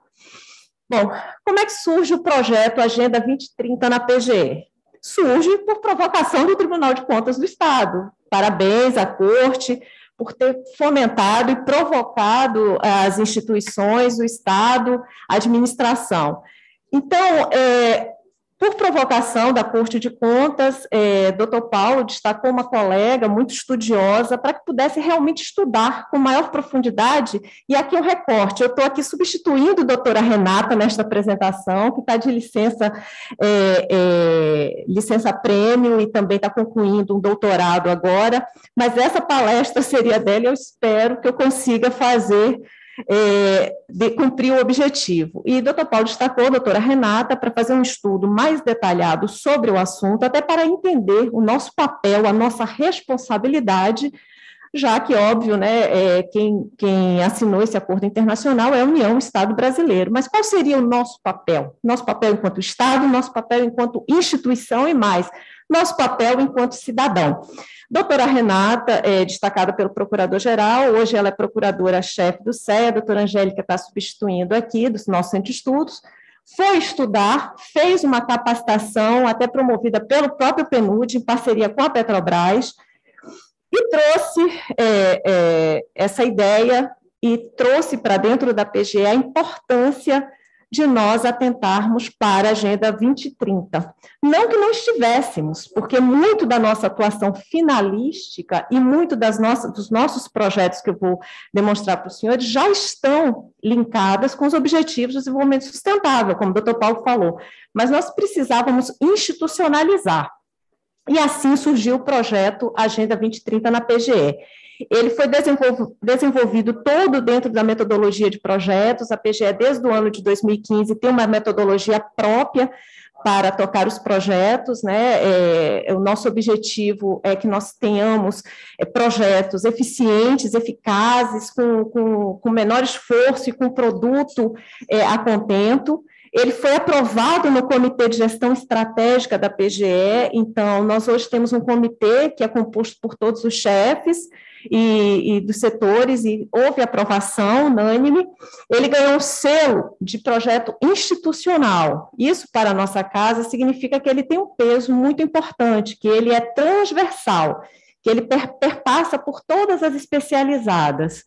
E tem patrocínio do gabinete do Procurador-Geral, é, na figura aqui do cargo que eu ocupo atualmente, que é Procuradora-Geral para Assuntos Administrativos, como patrocinadora do projeto. Pode passar. E quais seriam os objetivos da Agenda 2030 na PGE? Acho que está atrasado. Ah, isso. Isso.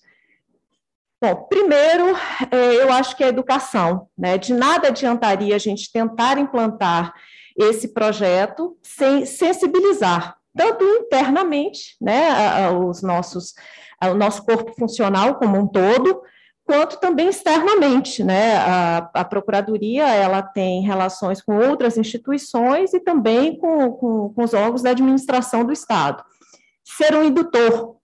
É, esperamos que com esse selo trazido pela PGE nós podemos, é, possamos induzir, né? Na fala do nosso procurador-geral, é, precisamos ter essa plataforma para que essas ações elas possam ser limitadas e mensuradas, porque muito do que já, já temos os objetivos, eu vou dar exemplo para os senhores e senhoras, o Estado já vem realizando. Nós temos, o Estado tem um, uma política forte de, de, combate, por exemplo, à desigualdade de gênero através da SPM, tem políticas, atuações na área, políticas públicas na área de, do, do meio ambiente, na erradicação da pobreza. Então, essa série de políticas públicas que são desenvolvidas, elas precisam estar linkadas com os objetivos sustentáveis capacitar o corpo funcional, como eu falei, sobre o, a importância desse trabalho, e aqui eu gostaria de fazer um agradecimento ao PNUD, nós firmamos uma parceria e nós vamos fazer essa capacitação interna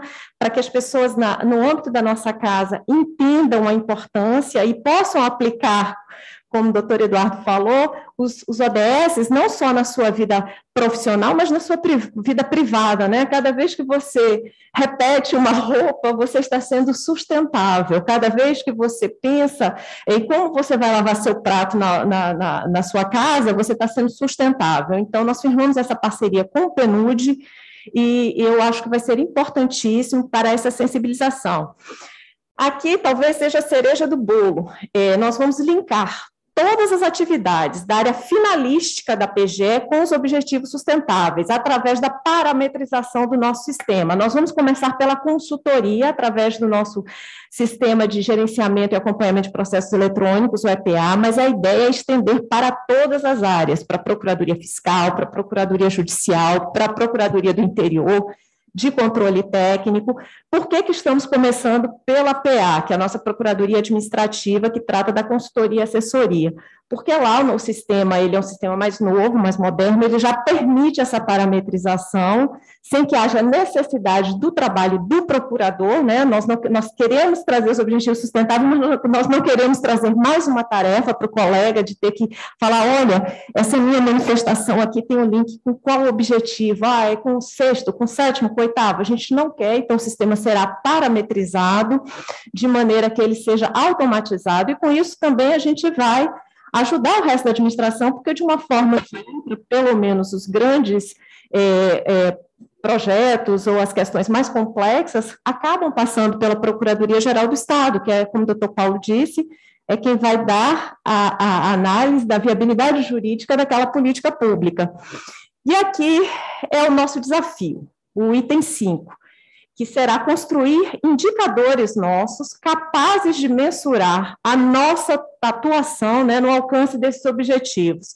É, nós tivemos uma reunião com é, a equipe do Estado de São Paulo, né, que é pioneira nisso, em 2015, quem representou o Estado brasileiro nesta reunião foi o Estado de São Paulo, e até hoje o Estado de São Paulo também não conseguiu construir esses indicadores. Eles já conseguem fazer, linkar essas atuações, mas os indicadores ainda não conseguiram. Para os senhores e senhoras terem uma ideia do desafio que é. Mas é, na Bahia a gente não nasce estreia, e com a nossa ousadia, a PG Bahia vai tentar, sim, e, e essa já vai ser uma etapa que vamos precisar de todos os colegas da casa, para que possamos mensurar o quanto da nossa atuação da nossa atuação finalística está sendo útil para a consecução de um dos determinados objetivos para o desenvolvimento sustentável. E isso vai de encontro a um objetivo maior nosso interno, que está no nosso planejamento estratégico, que tem a ver com a resposta que esta instituição, que é paga, custeada com recursos públicos, precisa dar à sociedade. Cada vez mais nós somos exigidos a dar essas respostas céleres, eficientes, dentro da legalidade. Então, nós queremos também ser referência nessa resposta para a sociedade, para esse Estado, um Estado pobre, carente, que eu sei quanto é penoso manter as instituições. Então, é, de uma, dessa maneira, é uma forma da, da Procuradoria também ter essa resposta. Próximo. Aqui já entrando um pouquinho no que nós já fizemos no projeto, né? Nós começamos uma campanha de comunicação interna e externa, já fizemos uma reunião de trabalho com a Procuradoria Administrativa, por onde vai começar a primeira onda do projeto. Teremos uma reunião de trabalho agora no início de dezembro, em que faremos a apresentação para toda a casa, para toda a PGE. Nós já desenvolvemos campanhas nas redes sociais, eu vou até daqui a pouco mostrar alguns alguns cards que foram feitos, né? E a campanha de divulgação por e-mail, intranet, nossas áreas comuns vão ser plotadas, as TVs internas vão começar a divulgar, trabalhar, então vai ser toda uma mobilização agora e durante todo o exercício do ano que vem, para que isso vire algo comum, palatável dentro da instituição, para que as pessoas não fiquem, oh, mas que te acho é isso, né? O que, que é? O que, que são esses, esses ODS? O que, que eu tenho a ver com isso, né? É, eu trouxe alguns exemplos, não sei se a gente vai conseguir abrir, pode passar. É,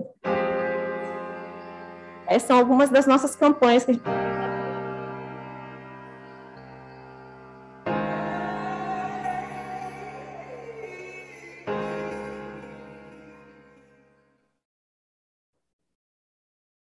Tem mais alguns cards, mais dois ou três, é rapidinho.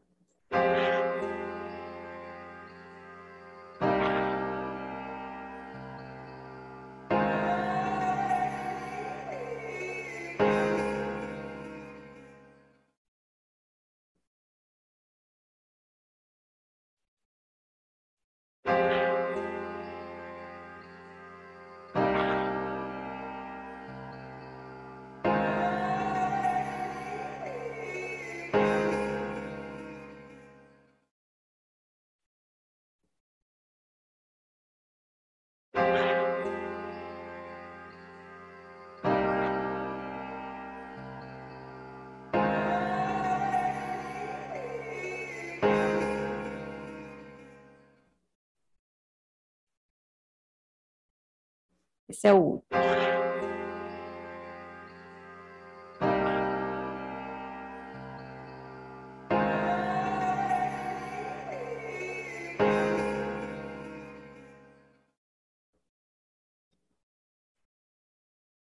Ah, tem mais um.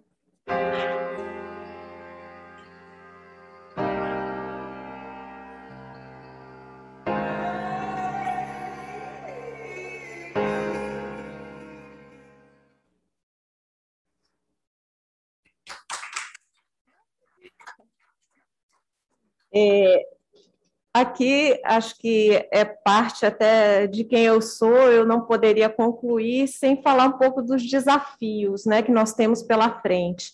É, é, eu não consigo imaginar é, que o Estado brasileiro, aí eu digo, o Estado, nós todos, que a gente possa é, contribuir ou colaborar para uh, o, os, os, objetivos para um desenvolvimento sustentável sem a participação popular. E, infelizmente, né, nós tivemos aí o Decreto Federal 9759 de 2019, que realmente praticamente revogou né, esse sistema de participação social. Então, eu trago isso como um desafio as pessoas, as comunidades, né, precisam participar. Não existe construção de política pública linkada com desenvolvimento sustentável sem a participação das pessoas, da comunidade, da sociedade. Aqui vem algo que, para mim, é fatal: teto de gastos. É, nós somos um país pobre, um país com uma desigualdade social imensa e com um teto de gastos hoje que nos aprisiona, né? Então, isso impacta diretamente a construção das políticas públicas com, com reflexos a médio e longo prazo. Também é um desafio. Hoje nós precisamos voltar a uma política que já encontrávamos superados, que é a erradicação da fome. É, Aqui a ausência de uma coordenação central da União. Aqui eu falo enquanto Estado da Bahia. Nós sentimos falta de ter essa coordenação. Nós ficamos meio órfãos, né? O que não significa que a gente não possa ir realizando ações, mas seria importante, necessário ter uma coordenação central para que pudéssemos ser mais eficientes, inclusive, né?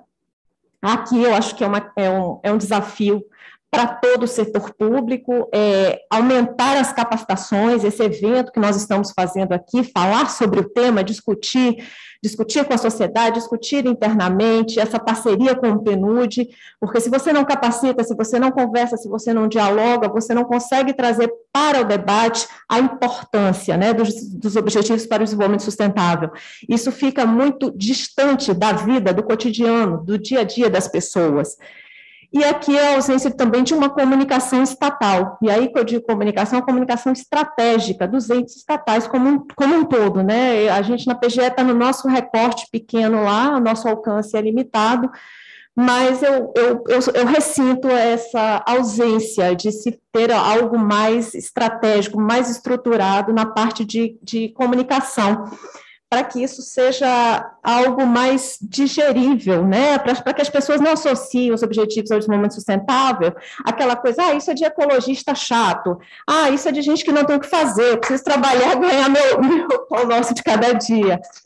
E, e aí são os desafios que eu coloco, desafios para o futuro, para a nossa geração, e para não deixar ninguém para trás, é, todos esses objetivos dependem não só da União Estado Brasileiro, não só do Estado da Bahia, não só do Tribunal de Contas, Procuradoria, o TCM, mas de cada um de nós, de cada ser humano que habita o planeta Terra.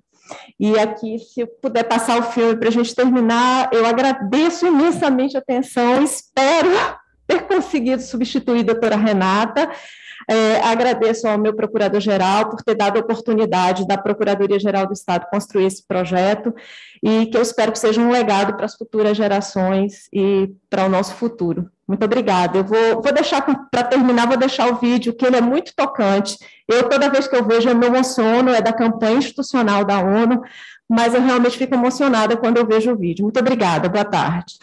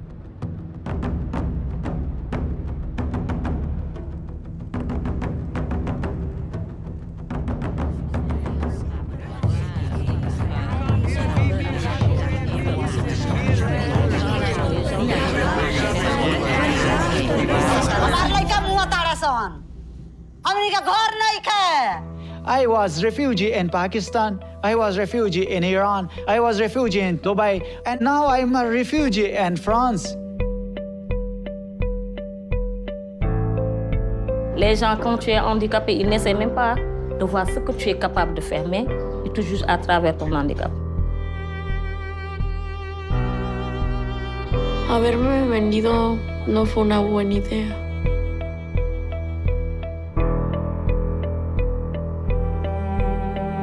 បែបនេះពួកខ្ញុំគឺជាសត្វឬក៏ជាមនុស្ស यहाँ की लड़कियां कुछ नहीं कर सकती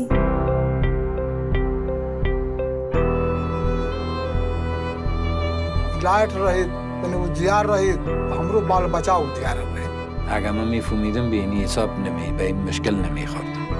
Porque se todo mundo tivesse alimento em casa, ela podia raciocinar. Então, poderia ser pobre, mas teria inteligência na cabeça para poder sair dali.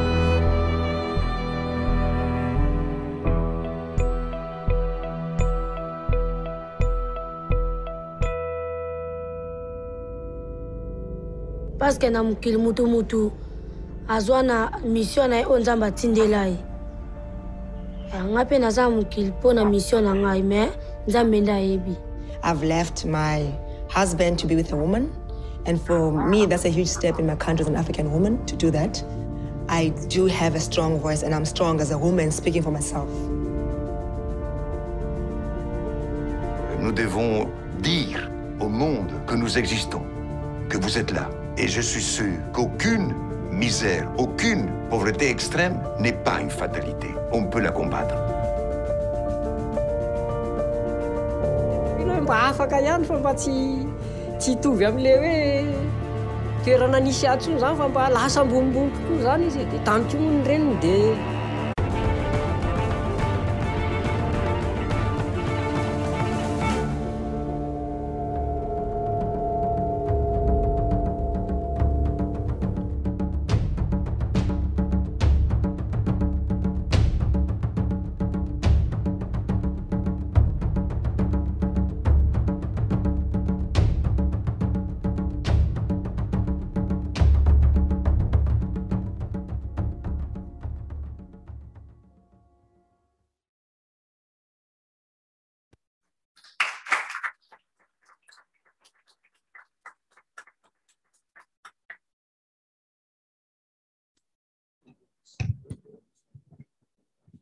Bem, depois dessa excelente palestra de doutora Luciane, que nos apresentou o que, a PGE vem realizando no sentido da,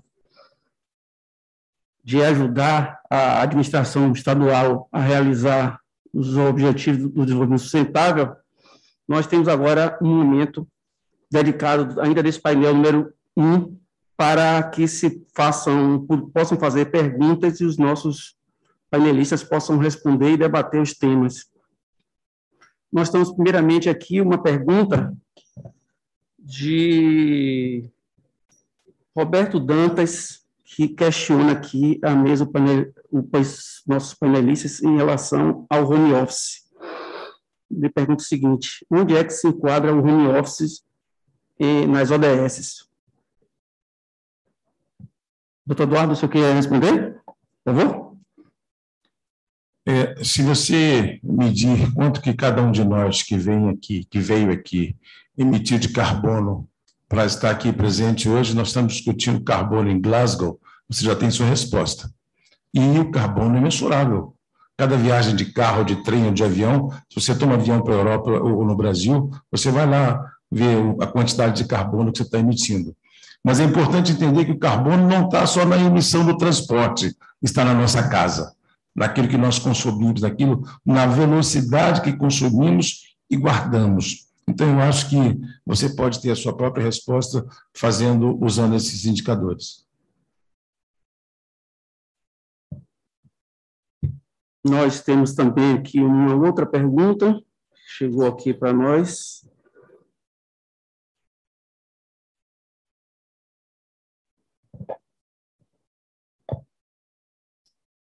Na verdade, tem um comentário aqui do Carlos Coim, destaco as boas práticas de governança como ferramenta básica fundamental para dar suporte à implantação dos ODS, convertendo esses objetivos em cultura das organizações. Doutora Luciane, a senhora gostaria de comentar? Quer que repita, por favor?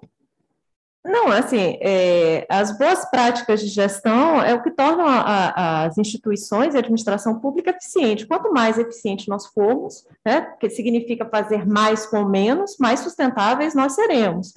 Então, é óbvio que boas práticas, governança, são extremamente necessárias. Eu acho que não tem como administração pública ou privada conviver sem, sem isso hoje, né, nos dias atuais. Acho que isso é primário.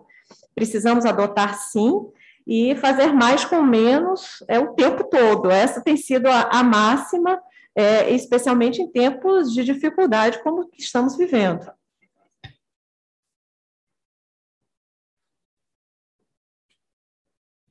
Doutor Eduardo, é, o senhor falou muito aí na sua palestra, que me chamou a atenção, sobre a questão da transformação dos tribunais de contas em tribunais de gestão. Eu fiquei muito interessado nesse tema, e gostaria de ouvir mais um pouco do senhor sobre essa perspectiva. É, quem, eu acho que quem quiser aprender sobre gestão precisa começar a ouvir mais as mulheres.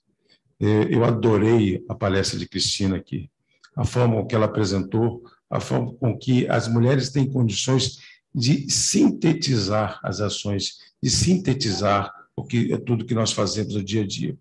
Ah, o que, que nós estamos vendo em termos de gestão? Ah, quando os 17 Objetivos de Desenvolvimento Sustentável foram montados, a partir de 2012, quando foram apresentados, eh, o WWI foi uma das instituições que participou dessas discussões. Por que 17 objetivos e não 12, e não 36? Como é que, que, que número mágico é esse? Então, a, a governança ela está embutida em cada um desses dos objetivos e das suas metas. Se vocês observarem como elas são sucintas, porque isso foi um esforço de centenas e milhares de instituições no mundo em busca da conscientização para a nova governança global. Então, é isso que nós estamos buscando. É, se vocês quiserem que eu sintetize um exemplo de governança, eu vou colocar para vocês aqui. Governança é, significa, a partir de novembro, de estudarmos a possibilidade de não usar ou de apenas usar energia elétrica na iluminação do Tribunal de Contas, dando um exemplo para todo o Estado, para todo o país, inclusive. É, não comprar copos plásticos. Cada um traga a sua caneca de casa e use suas águas. Isso é governança simples. São modelos de governança que a gente pensa na governança da ONU, mas a gente não pensa na nossa governança, do nosso dia a dia, da nossa casa. Então, é, é essa visão da sustentabilidade enquanto simplicidade de ações que nós podemos eh, decidir tomar agora. O tribunal pode decidir, a partir de dezembro, não comprar mais copo plástico. Não tem sentido da água vir para cá assim. E dar um exemplo para todo o Estado. Nós, eu não sei se essa energia é alimentada pela, pelo grid ou pelo sol, pela energia eólica ou solar. A Bahia é a maior produtora de energia eólica do país. Estamos avançando na solar. Nós podemos usar fontes renováveis, dando um exemplo para todos, impulsionando essa indústria que gera milhares de empregos e que atende os ODS e, e o ESG? Claro que sim. Então, é, é mergulhar na simplicidade e ouvir as mulheres. O que Cristina, o que Luciane disse aqui é fantástico. E, e esse filme nos, chama atenção para isso.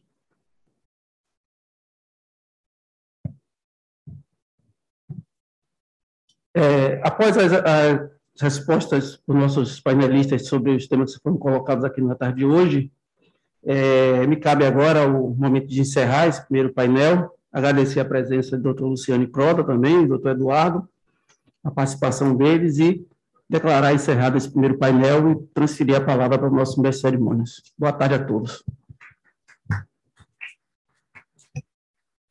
Agradecemos ao senhor Emanuel, agradecemos ao palestrante, a senhora Luciane Croda. Bem, passaremos agora próxima, à próxima apresentação, lembrando mais uma vez sobre a ficha de inscrição, a informação sobre também sobre o certificado ah, será entregue a partir do dia 10. Maiores informações também aqui no chat para as senhoras e os senhores. Bem, dando continuidade, iniciaremos agora o segundo painel, convidando à mesa o mediador, o senhor promotor de justiça, Yuri Lopes de Melo, por gentileza.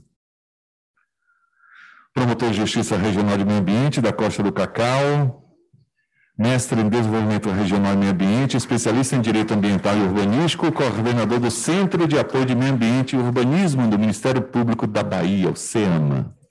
Nós convidamos uh, os palestrantes deste segundo painel, o auditor do TCE Bahia, senhor Dijan Bittencourt, por gentileza. Auditor de controle externo do TCE Bahia, ex-analista tributário da Receita Federal e engenheiro químico. E a técnica de controle externo do TCE Paraná, a senhora Adriana Lima Domingos, que participa conosco de forma virtual. Já está conosco a senhora Adriana, confira aqui na tela. Seja bem-vinda, é técnica de controle externo, assessora de conselho de conselheiro do TCE Paraná, experiência em auditoria operacional de programas cofinanciados com recursos externos coordenadora pelo Conselho Estadual de Desenvolvimento Econômico e Social do Poder Executivo, ponto focal do TCE Paraná, a Tricom, para divulgação em hot site de abordagens da Agenda 2030. Senhor promotor de justiça, por gentileza, com a palavra. É, boa tarde. É, primeiro, eu queria agradecer ao convite de poder, poder estar aqui, poder participar. É, Acho que não estão mais aqui, mas vou fazer a saudação excelentíssimo senhor Gildardo Pinedo, conselheiro presidente do Tribunal de Contas do Estado da Bahia, senhor Plínio Carneiro da Silva Filho, conselheiro presidente do Tribunal de Contas, acho que foi o que falou ali, não está, né, do Tribunal de Contas dos Municípios, é, excelentíssimo, excelentíssimo senhor Paulo Moreno, procurador-geral do Estado, é, excelentíssimo senhor Doval Olivieri, que é presidente do Conselho do ACMEL. É. Eu, há um tempo atrás, a gente teve uma reunião com os técnicos aqui do, do Tribunal de Contas é, aos recursos hídricos. Né? E foi extremamente gratificante para os promotores que participaram daquela, daquele evento verificar que a visão que a gente tinha do Ministério Público na área ambiental também estava sendo é, constatada por um órgão da envergadura do Tribunal de Contas do Estado. É, na visão de um promotor de justiça ambiental como eu, que começou, acho que me falou aqui, é, há 30 anos atrás, de que trabalhar com o meio ambiente era coisa de bicho grilo, né? A gente, na época era isso. Isso que talvez fôssemos ouvidos mais naquela época, hoje as coisas estariam melhores. As ODS são simplesmente, do nosso ponto de vista nacional, institucionalizar o que está na Constituição. Porque quando a Constituição nos garante um ambiente equilibrado, ela já era, em 1988, é, transversal, comparado com o que está em moda. E nenhuma instituição, talvez, tenha força de exigir dos órgãos públicos a transversalidade, ou seja, o que o ODS fez foi integrar o mínimo com o natural. Porque antes do ODN você falava muito do mínimo. Com o ODS você fala do natural. Então, se a gente tem que erradicar a pobreza, a gente tem que erradicar a fome. Quando a gente erradica a fome, tem que olhar de onde vem o alimento. Se aquela fazenda, aquele imóvel rural está adequado. Ou seja, você traz um contexto muito grande. E, é, desculpa que é, vou falar um pouco sinceramente, é, nenhum órgão público, nenhum Estado, nenhum poder público da, do Brasil que eu conheça trata de forma transversal o meio ambiente geralmente nós temos um órgão público que é tido como aquele que atrapalha tudo, né? aquele que incomoda muito, até no Ministério Público é assim, nós da área ambiental.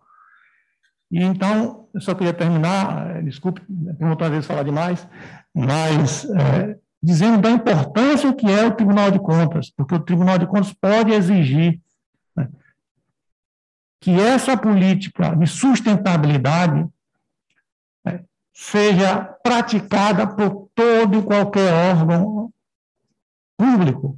Ou seja, mais ou menos assim, quando a gente constrói um aterro, não basta verificar se a licitação foi correta, se a construção foi correta, mas é preciso verificar se o município está fazendo a economia circular para que aquele aterro dure. É preciso que se integre na educação, é preciso que se integre em todos os mecanismos. E, e, e o Ministério Público aqui já se coloca como parceiro do Tribunal de Contas para o que for necessário e elogia muito fortemente essa nova vertente dessa nova gestão. Então, dito isso, é, eu vou passar a palavra ao primeiro palestrante,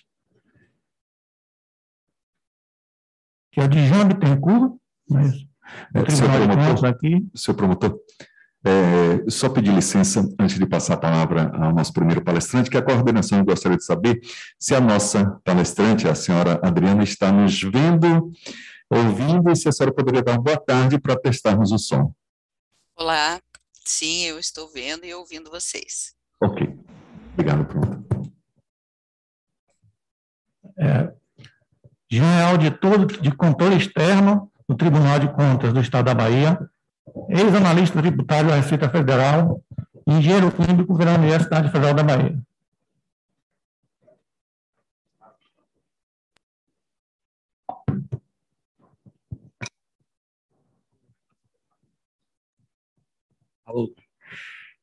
Olá, boa tarde a todos, todos os participantes aí das instituições que estão presentes, TCE, TCM, Procuradoria.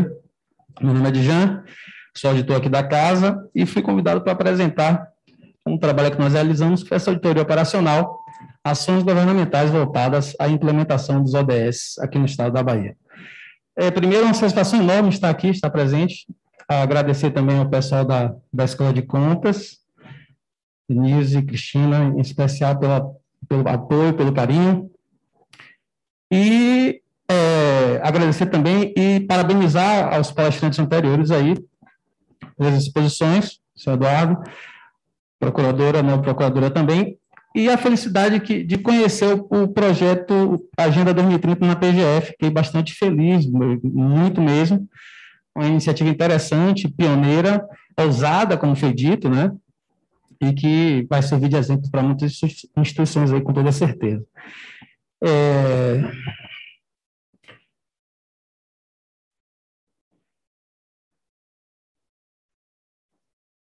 Nada? Não consigo passar. Ok. É, vamos primeiro fazer uma contextualização rápida, porque já foi, muita coisa já foi discutida aqui também, então, para a gente não se alongar muito, eu coloquei no slide ali inicialmente já é, no ano 2000, né, 2000 a 2015, foi pactuado no âmbito da ONU também, à época, 191 Estados-membros, é, e é, deu-se início aí à era dos Objetivos de Desenvolvimento do Milênio, né, os ODMs. Então, a época já era alguma coisa de certa forma robusta e envolvia, envolvia vários temas importantes, no caso eram apenas oito objetivos à época. Né? Em 2012, na conferência Rio Mais 20, é, estabeleceu-se ali um, um, alguns critérios para que tivesse uma agenda pós-2015, depois dessa, dessa fase inicial dos ODMs. Né? É, Mais 20, na verdade, é uma homenagem à ECO 92, né, que foram 20 anos antes, que teve aquela primeira que foi comentada aqui hoje também, né, que foi uma, uma grande evolução, foi uma coisa na época bem bastante explosiva, né, foi, acho que eu, particularmente, ouvi falar de desenvolvimento sustentável ali. Quer dizer, eu ouvi falar, não foi de minha época, na verdade, né? A época 92. Brincadeira, brincadeira. Então, é, em 2015, em, em 2012, então, surgiu essa, essa primeira proposta, e em 2015 foi firmada aí a Agenda 2030, os, os ODS, né, que a gente tanto ouve falar aí, 17 objetivos, 169 metas, e um grande desafio a cumprir. Afinal de contas, é, trata-se de, de, problemas e situações que abrangem praticamente toda a sociedade, né? Vai muito além de, de simples conceitos de meio ambiente, desenvolvimento, é, muito mais do que isso. Bom, não poderia deixar de falar aqui também sobre a normatização interna, né? Tivemos inicialmente aí na esfera federal um decreto 8892 de 2016, ele criou a Comissão Nacional para os Objetivos de Desenvolvimento Sustentável. Essa comissão coube a internalização, a, a, a divulgação, né, promoção dos ODS aqui dentro do nosso país, entre várias outras atribuições também, inclusive a elaboração de um plano de ação que foi feito, executado, estímulo de criações, inclusive é, estaduais e municipais, para a implementação dos ODS, é, destacando também o próximo decreto ali, o 9295-2018, instituiu o Prêmio Nacional para os Objetivos de Desenvolvimento Sustentável, é uma forma de, de valorizar e de dar visibilidade, inclusive, às boas práticas, tanto públicas quanto privadas, é, com relação a ações que, é, de alguma forma, é, colaboram com a implementação da, da Agenda 2030 dos Objetivos. Não poderia deixar de falar também desses outros dois decretos aí, eles revogaram, infelizmente, em 2009 e 2020, os decretos anteriores, né? Então, é, essa Comissão Nacional foi extinta. Na verdade, o primeiro decreto ali, 10179 de 2019, ele, ele, de uma única vez, ele divulgou outros 215 decretos, inclusive o primeiro ali. Bom, é, isso, é claro, não tira o, o Brasil, é um Estado-membro da ONU e assinou o acordo da Agenda 2030 e ela deve ser cumprida a nível nacional, estadual, municipal também. Hoje nós temos aí um projeto de lei, o 1308-2021, ele institui a política de promoção da Agenda 2030 para o desenvolvimento sustentável, está em implementação na Câmara dos Deputados, e logo no parágrafo, no parágrafo único do artigo 1 tem uma orientação para que justamente nas políticas, programas, projetos públicos que sejam adotados, que sejam considerados os objetivos de desenvolvimento sustentável. Quanto à esfera estadual, é, a nossa auditoria teve início, na verdade, com partindo da resolução da Casa, 149 de 2017, que aprovou diretrizes para o planejamento. Está saindo? Bom, você é obrigado a tirar a máscara aqui. Ok. É, então, a resolução daqui da, do, do TCE Bahia aprovou as diretrizes para o planejamento operacional do exercício 2018. No seu artigo 14, estabeleceu que as nossas coordenadorias de controle externo deveriam observar nas nossas auditorias é, a, a implementação dos OBS no estado da Bahia. Então, daí surgiu a nossa ideia de fazer, de realizar essa última linha ali, a auditoria operacional, ações governamentais voltadas à implementação dos ODS. Em paralelo, temos aqui na, Assembleia Legislativa um projeto de lei, o 22597 de 2017, que busca instituir a política estadual de promoção da Agenda 2030 para o desenvolvimento sustentável da ONU, como diretriz de políticas públicas no âmbito da Bahia, aqui do estado da Bahia. É um projeto de lei bastante interessante, muito específico, que prevê é, é, muitas diretrizes, objetivos, ações para a implementação da Agenda 2030 a nível estadual. Bom, dito isso aí, o objetivo da auditoria foi avaliar as ações governamentais voltadas à implementação dos ODS aqui no Estado. E a questão de auditoria, que buscamos responder como está a estrutura de governança do Estado da Bahia para implementar os ODS aqui. Como bem falou inicialmente o presidente do Tribunal de Contas, conselheiro Gidaso, é, nós observamos que é, existe uma estrutura incipiente de governança do Estado para implementar os objetivos de desenvolvimento sustentável. Na auditoria, nós buscamos atacar três frentes, observar três frentes. A questão da institucionalização, do planejamento, planos e objetivos, e do monitoramento e avaliação. Né? Então, é, na questão da institucionalização, verificar se, de fato, a, a, se está se difundindo isso aqui a nível estadual, é, normatização, definição de competências e, e afins, para que se possa implementar. Né? Como a gente já comentou, os ODS tratam-se de objetivos robustos e que requerem, de fato, uma articulação uma, bem, bem planejada. Bom, diante desse primeiro achado nosso aí, que foi a baixa institucionalização da Agenda 2030 no Estado da Bahia, nós o Tribunal de Contas, por meio da Resolução 123 de 2019, recomendou criar a comissão estadual para coordenar as atividades relativas à implementação da Agenda 2030, estabelecer os mecanismos de articulação para a implementação dos ODS. Essas duas últimas se parecem bastante. Definir formalmente os órgãos e instâncias estaduais responsáveis pela execução, coordenação, monitoramento e avaliação das ações voltadas à implementação dos ODS. Então, essa primeira parte do trabalho se propõe, então, a questão da institucionalização, que traz até, de certa forma, uma legitimidade da Agenda 2030 no nosso Estado.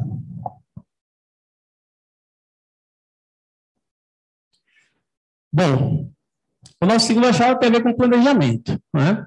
Então, é, destacamos a deficiência no planejamento do Estado para atender diretrizes e metas relacionadas à implementação dos ODS, planejamento que é espinha dorsal da atuação pública, né?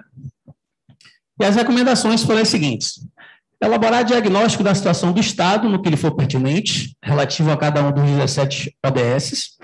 A, realização, a elaboração de diagnóstico é fundamental para que você possa fazer um planejamento de longo prazo, né? Ainda mais em um Estado como o nosso, de tanta diversidade, de territorialidade grande também.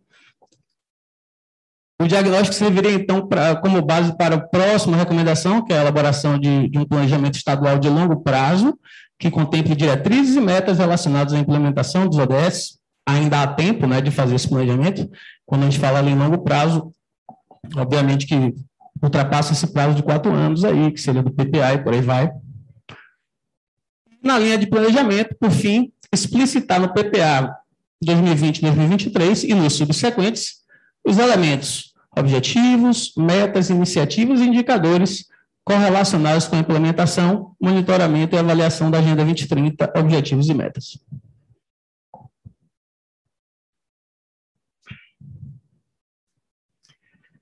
Bom, é, finalmente, a terceira linha de atuação, é, verificamos também ações incipientes para realizar monitoramento, avaliação e divulgação dos ODS e suas metas, o monitoramento e avaliação que são importantíssimos né, no, no, no curso de qualquer política pública, até para você retroalimentar o planejamento. E as recomendações foram as seguintes.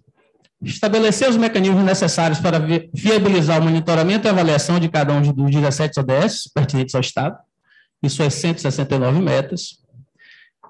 Criar observatórios públicos para disponibilizar dados e diagnósticos sobre a situação dos municípios e ou do Estado relativo ao alcance das metas dos ODS e das boas práticas implantadas. No caso aí, é, gerar informação, informação confiável, né?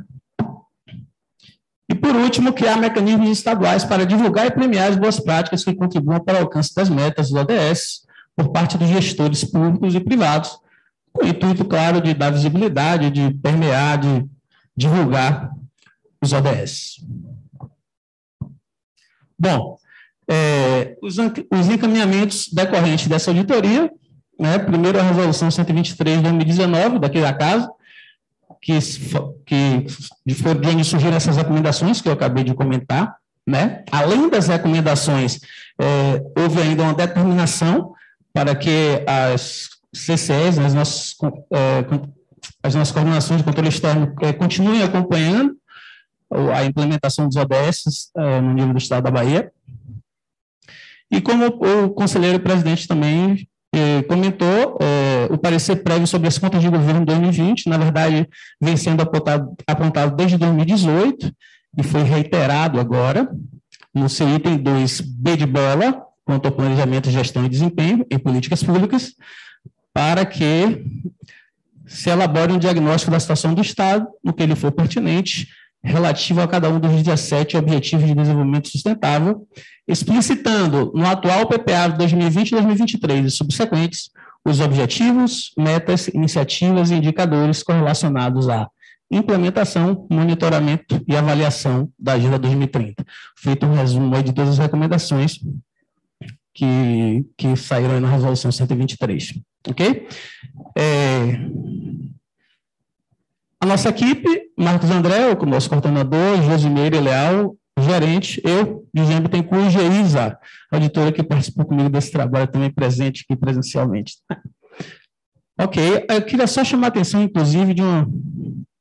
É, mas só mais uma coisa, é de que, é, assim, é, mas os ODS é uma, é uma trata-se de uma coisa tão robusta que ninguém resolve isso sozinho, não é? Não, o Estado, não só a Procuradoria, não só o Tribunal de o TCE, o TCM, não é, seria uma coisa de fato que teria que imbuir todos.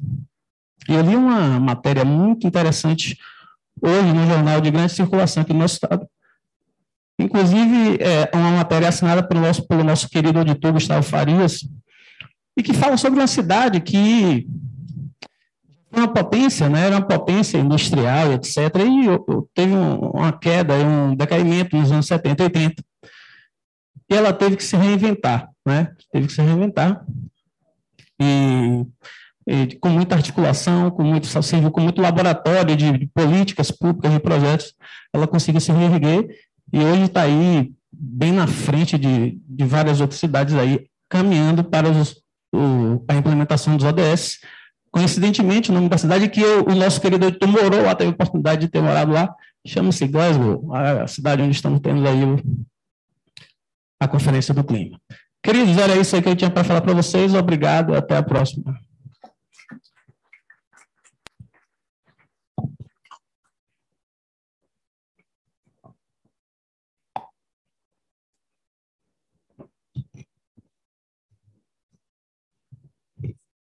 Tá, tá certo lá? Tá ok?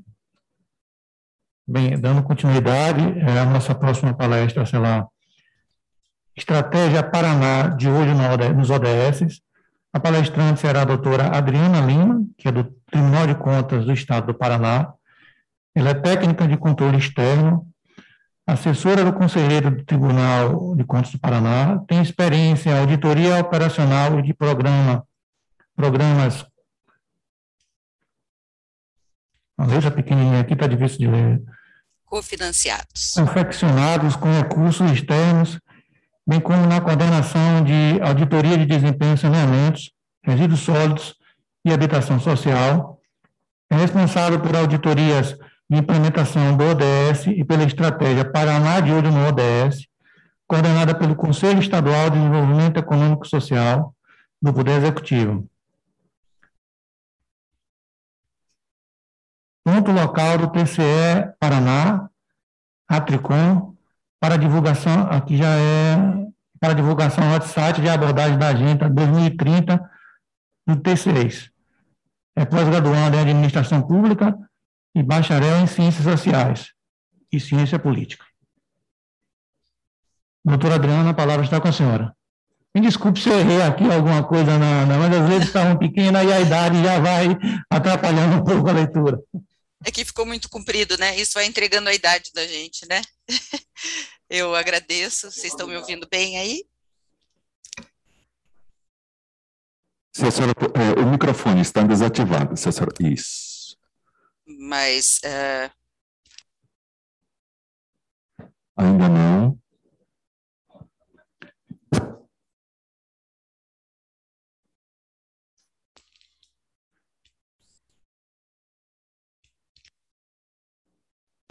Alô? Ok, agora. Ok. Ah, tá bem. É, muito obrigada pela apresentação. Eu estava dizendo sem microfone que o tamanho da apresentação vai entregando a idade da gente, né? Eu, eu quero saudar todos que estão nesse evento e agradecer muito, sinceramente, ao TCE e ao TCM pelo convite. É, são duas casas que eu tenho amigos, que tenho colegas maravilhosos, competentes e comprometidos, e o TCE da Bahia é uma referência para mim, não posso deixar de dizer, desde que trabalhei com, uh, no, quando o Tribunal de Contas do Paraná foi credenciado para fazer as auditorias é, do Banco Mundial, né, de programas cofinanciados com recursos do Banco Mundial por isso eu fico à vontade e também depois de ouvir os, os que me antecederam, é, que nós estamos num público que, é, para quem não é novidade, que a missão dos tribunais de contas envolve os fins da administração, né, e não só a legalidade dos atos. É, concordo totalmente com palavras ditas antes de que o nosso papel indutor de boas práticas, orientador de boas práticas na administração, pode às vezes ser até mais efetivo do que a aplicação de uma sanção, né?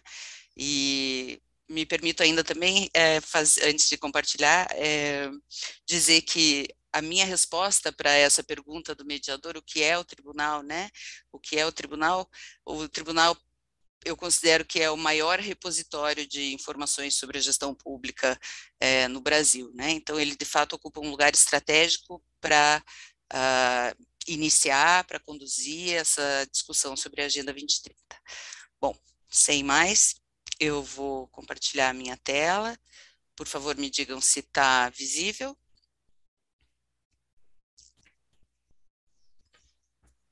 Ok, senhora Adriana, visível. Sim, então tá bem.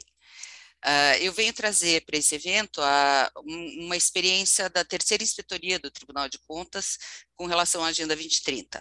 A terceira inspetoria é uma das seis unidades do TCE uh, que fiscalizam as, os órgãos estaduais num regime de rotatividade quadrienal.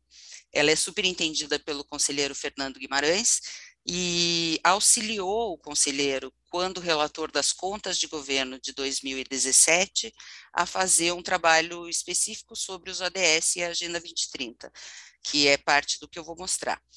Então, depois dessa primeira experiência, a terceira inspetoria continuou fazendo é, trabalhos de fiscalização com base na Agenda 2030. Os primeiros slides, como eu sou a última do evento a falar, eu vou pular muito rapidamente, porque ah, são coisas que já foram ditas, né? Mas vale a pena aqui reforçar alguma coisa. Quando a gente olha para o background da, da Agenda 2030, é, fica muito claro que tanto os temas ambientais como a dimensão é, social, econômica institucional já estavam ali presentes. Né? Então, desde lá do, da, da, fundação do Clube de Roma, da criação das Nações Unidas, das discussões que foram mais centradas no ambiental, os limites do crescimento, etc., até a Rio Mais 20 e o Acordo de Paris, para chegar na Agenda 2030, uh, ah, é possível, com esse histórico, perceber que ela é multidimensional. O conceito de sustentabilidade hoje é multidimensional é, é integrado, é indivisível.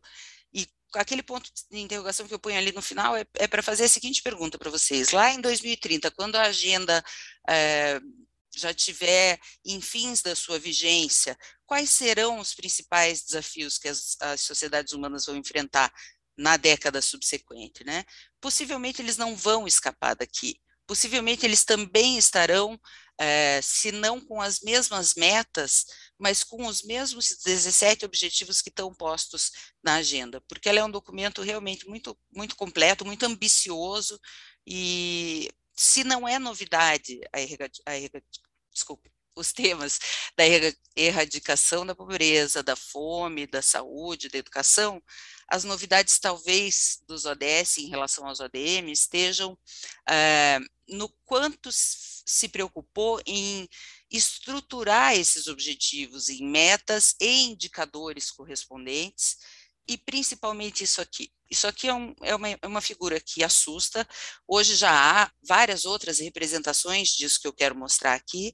Esse é um papel de um departamento da, um artigo da DESA, da, do Departamento das Nações Unidas, de 2015, em que as bolas grandes são os 17 objetivos e as bolas pequenas são as metas de cada objetivo.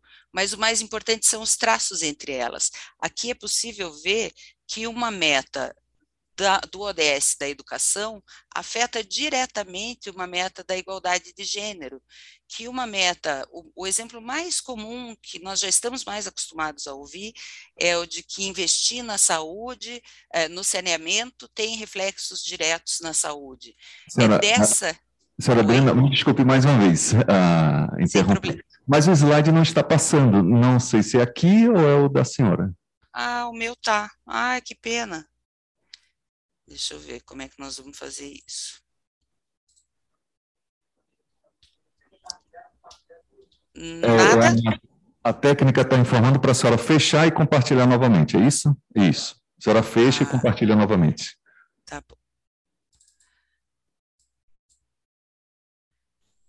Fechar no Zoom. Ai, que pena. Desculpe por esse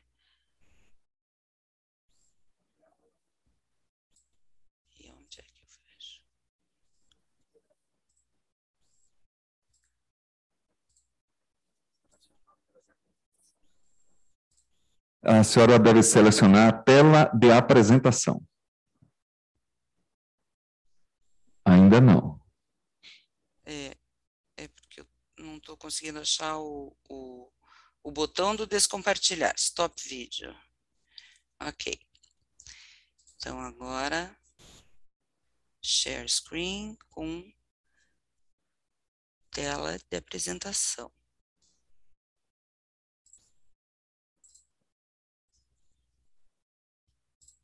Que tal? Isso, perfeito. Sim?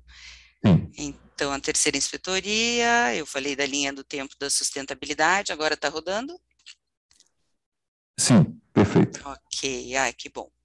Ah, os, que os temas estarão aqui e que a grande novidade está não só na estrutura, mas nessa figura complexa, que era Agora impossível imaginar, né? informa- é, agora a técnica informa, senhora, é coisa da tecnologia. É, a câmera da senhora está desligada, a tela está ótima, a apresentação perfeita, mas a tela da senhora está desligada. Ok. Acho que agora sim. Agora, perfeito. Desculpe mais uma vez por isso. Essa figura, então, como eu estava dizendo, é, ela representa nas bolas maiores os 17 ODS e nas bolas menores as metas e a relação direta que há entre eles. Então, aqui, além do exemplo mais clássico de que ah, atingir algumas metas de eh, cobertura universal do saneamento afetam diretamente a saúde, a gente vê as relações entre as 169 metas dos ODS. Então, in- investir na educação é, ao mesmo tempo, em- investir em metas da redução da desigualdade, investir em metas da igualdade de gêneros e assim consecutivamente. Eu gosto dessa imagem porque eu costumo dizer que é aqui que a gente quer chegar. A gente não quer carimbar o, o o ideal não é que nós tenhamos ah, uma iniciativa com, eh, relacionada a um ODS específico, porque eles são indivisíveis, eles são todos integrados, né? Bom, aqui algumas lições aprendidas até aqui, né, que para a implementação da Agenda 2030, antes de mais nada, é necessário que haja vontade política. Por não ser um, um documento cogente, por não ser eh, um compromisso firmado por os estados e municípios, principalmente, é necessário que a vontade política dos gestores, dos, eh, da alta administração das instituições, perceba que todos temos um espaço para fazer essa roda girar e ter vontade política. A sensibilização, como a procuradora mostrou mais cedo, né, é indispensável mostrar, eh, ter peças de comunicação que de fato alertem as pessoas para esses problemas e para que nós possamos reconhecer através deles aonde é que podemos atuar. É necessário fazer a internalização das metas, nós já vamos falar um pouquinho mais sobre isso, a localização, ou seja, embora o Brasil tenha assinado o compromisso junto com seus 192 parceiros eh, membros da ONU, a própria OCDE tem um número ah, que, salvo engano, é 101 das 169 metas, não serão atingidas se ah, unidades subnacionais não contribuírem para isso, né? Então, os países sozinhos não fazem nada sem que haja eh, uma localização. Além disso, a mobilização de parcerias se mostra fundamental em todos os bons exemplos ah, de implementação da Agenda 2030, a capacitação, o apoio de ferramentas tecnológicas ou não, e o acompanhamento com dados de qualidade das ações. Ah, a internalização, né? O que que é internalizar as metas? É olhar para elas, olhar para essas metas globais e conseguir adequar para a realidade local, nacional, eh, regional, estadual, municipal, eh, quais são aquelas que fazem mais sentido, quais são as que eu tenho competência para para afetar, né? Quais são as que ah, eu devo priorizar dentro delas? Esse é o processo de internalização. E o IPEA, como parte daquela comunicação, eh, daquela comissão nacional que o meu colega falou mais cedo, eh, fez esse estudo em 2018, ele foi publicado, da adequação das metas da, da, das Nações Unidas para o contexto brasileiro. Ele, deixa eu ver, eu não coloquei, coloquei aqui uma síntese dos resultados do processo de adequação das metas, a gente não precisa ter isso na ponta da língua, mas é só para entender que das 169 metas globais, o Brasil abriu mão de duas, duas que não faziam sentido. Uma delas, por exemplo, é a de erradicação da mutilação genital feminina, que não é uma prática que existe no Brasil e que está contemplada lá uh, nesse projeto de um mundo melhor em 2030. Então, e aí, por outro lado, o Brasil manteve uh, integralmente só 39 das 167 metas que a, que a adotou.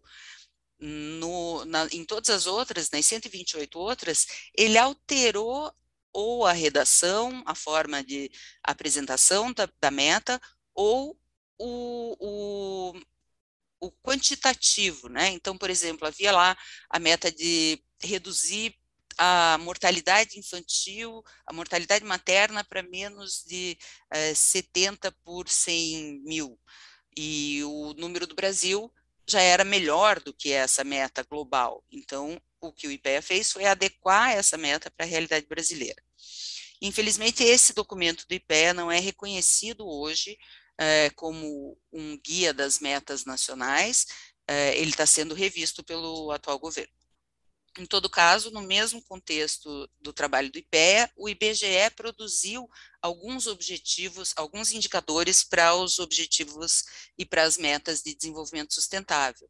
Isso está no site do IBGE, dá uma amostra de quantos foram produzidos aqui em verde, né, por ODS, daqueles que estão em análise e em construção, dos que não há dados disponíveis para que possamos mensurar o, os avanços do Brasil em algumas metas, não só, e isso não é um problema só do Brasil, é preciso que se diga, o IBGE fazia parte, quando iniciou esse trabalho, do, da, de uma comissão nas Nações Unidas para definir os indicadores mais adequados para medir cada meta, e há alguns, que são os em vermelho aqui, que não há metodologia globalmente, né? E alguns é, que não se aplicam. Mas a história que eu venho contar aqui hoje, da terceira inspetoria e Agenda 2030, é indissociável da estratégia Paraná de Olho nos ODS, por isso o nome da minha fala, né?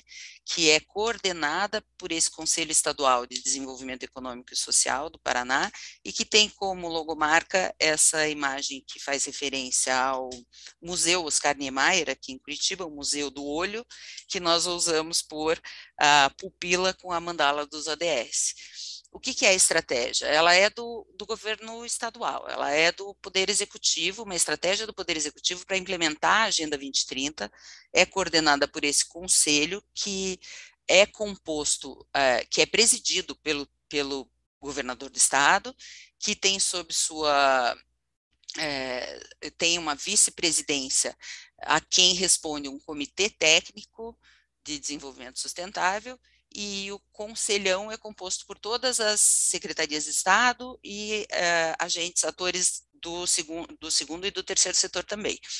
A estratégia é composta por diversos projetos, entre os quais um componente que nós chamamos estruturante do setor público, que tem uh, principalmente esses três uh, objetivos: o de alinhar as políticas públicas aos ODS, o de fortalecer os mecanismos de planejamento, execução, monitoramento e avaliação das políticas públicas e a de levar ferramentas para os municípios do Paraná. É, nós tivemos a grande, a grande satisfação de ser, ter, termos sido procurados em 2016 uh, é, por esse conselho, é, pela, pela administração do conselho, para ajudar a desenhar essa, esse projeto é, do qual eu me tornei, então, a, uma das responsáveis técnicas, e justamente pelo envolvimento do conselheiro Fernando Guimarães, já com a agenda global dos ODM. É, quando presidente do tribunal, o conselheiro Fernando chegou a incluir um campo no sistema de de captação de informações municipais sobre o que é que os municípios, é, que políticas havia nos municípios que poderiam colaborar com os ADM com essa, esse envolvimento grande do conselheiro, o conselho nos procurou, uh, era o ano da, das contas, de, em que ele seria o, o, relator das contas de governo, e nós fizemos algumas, algumas reuniões, parecidas com o que nós chamamos aí de painel de referência, né, fizemos algumas reuniões para apresentar e submeter o planejamento, é, o desenho desse projeto para organizações aqui do, do Paraná, e recebemos a visita dessa uh, Organização Mundial da Família, a WFO, World Family Organization, que é uma não governamental mundial, assim como a Unicef, por exemplo, e que a presidência estava, então, é, sob a, uma, uma pessoa aqui do Paraná. E essa, o, a nossa relação com a WFO acabou sendo de um enorme apoio. Em dezembro de 2017, a WFO premiou as autoridades envolvidas nessa estratégia Paraná de Olho nos ODS pela vontade política e financiou que a nossa equipe pudesse participar em dois anos consecutivos desse High Level Political Forum, que é aquele encontro anual em Nova York, em que os países se reúnem para oferecer seus relatórios voluntários e discutir os desafios na implementação da agenda. É, o conselho, né, só, eu, eu, já me antecipei, já falei dele, é um órgão de apoio estratégico do governador, ele está ligado à Casa Civil, ele tem como atribuição propor estratégias na promoção uh, do crescimento multidimensional, é, propor um plano de ação para a implementação e interiorização dos ODS, entre outros. Além do órgão diretivo, ele tem o, o conselhão e esse CTD, o Comitê Técnico, é, formado pela vice-presidente, que hoje é, recebe as contribuições principalmente da nossa companhia de informática, Celepar, do IPARDS, que é o nosso órgão de estatística aplicada, do Paraná Cidade, um serviço social autônomo ligado à, à Secretaria de Desenvolvimento Urbano, da Terceira Inspetoria do Tribunal de Contas, da Secretaria de Planejamento e da Superintendência de Ciência, Tecnologia e Ensino Superior, sob quem está a coordenação de sete universidades estaduais. É, aqui são algumas figuras, desculpe, está é, meio um pouco poluído o slide, mas era para mostrar algumas, alguns dos produtos da estratégia. É, a estratégia aqui no canto direito, no canto esquerdo superior, tem, por exemplo, um, uma imagem que nós costumamos apresentar sobre quais ODS eh, contribuem diretamente, em cor mais forte, para um determinado programa do PPA, e em cor mais apagada, as, uh, os ODS que são indiretamente beneficiados pelas ações daquele programa. Esse é um, o, o ponto especi específico no qual a nossa contribuição do Tribunal de Contas é, acontece, e eu já vou falar um pouco mais sobre ele. Mas aqui à direita, é, vocês estão vendo um quadro parecido com o do IBGE, com os indicadores produzidos para a realidade paranaense pelo IPARDS, ali à esquerda embaixo uma figura sobre o BI, Paraná de Olho nos ODS, uma ferramenta de Business Intelligence que carrega todos esses indicadores para os 399 municípios e para as políticas do Estado, para que possamos monitorar a, é, a evolução desses indicadores. Agora, recentemente, no aniversário dos, dos ODS em setembro, por exemplo, houve o envio para cada um dos 399 prefeitos de um relatório Missão ODS com as, o seu retrato é, para cada um dos indicadores produzidos pelo IPARDS para os ODS no Paraná. Ali embaixo, no centro do slide, está um outro exemplo de uma campanha de sensibilização, um guia de implantação para uma campanha de sensibilização dos ODS que o Paraná Cidade lançou no mesmo dia. E eu não posso deixar de falar, coloquei ali o, o ODS 17, não posso deixar de falar que a estratégia hoje tem parcerias das quais nos orgulhamos muito e que pode mudar é, muito o panorama do, do, envolvimento do Estado com a agenda é, a partir do próximo ano. Eu cito como exemplo uma recém-assinada, um memorando de entendimento com a Unitar, a, a, a, unidade de treinamento e capacitação das Nações Unidas, né, e o Estado do Paraná, e também a assinatura uh, que foi feita nesse evento do dia 28 de setembro, com a Frente Nacional de Prefeitos como é, coordenadora da estratégia ODS, que tem financiamento da uh, União Europeia, e do programa Cidades Sustentáveis, para que o Paraná seja, talvez, o primeiro estado do Brasil com todos os municípios eh, compartilhando os seus, as, as suas ações e os seus indicadores numa única plataforma. Já foi dito aqui mais cedo, né? O Paraná faz parte desse programa, uma abordagem territorial dos ODS, que é um programa para apoiar unidades subnacionais do mundo, cantões, regiões, cidades, estados, a desenvolver, implementarem e monitorarem estratégias para alcançar os ODS. A estratégia Paraná de Olho nos ODS foi avaliada pela OCDE numa primeira missão de sondagem que eles fazem, a partir daí foi promovido o diálogo é, com o governo federal e com uh, outros pares, né, pilotos do programa, que na né, primeira edição foram esses nove, a província de Córdoba, uma região de Flanders na Bélgica, uma região da Dinamarca ao sul, um condado de Viken na Noruega, que na realidade é um, um espaço territorial novo que está se organizando administrativamente é, do zero e já implementando todas, todo seu, a, a, sua estrutura com os ODS, o estado do Paraná, a cidade de Kitakyushu no Japão, a cidade de Bonn na Alemanha, Kopavogur na Islândia e Moscou na Rússia. Com esses pares nós tivemos então vários encontros para trocar experiências sobre como envolver o segundo setor, sobre como é, é, disseminar melhor os ODS, etc. Aí embaixo nesse slide, eu depois posso deixar disponível, tem não só o link para a página do programa da OCDE, como também para esse relatório síntese que está ali ilustrado e que foi mostrado mais cedo também, que é mais sobre o programa do que sobre os pilotos, e também é, sobre o outro link é para o relatório específico do Paraná.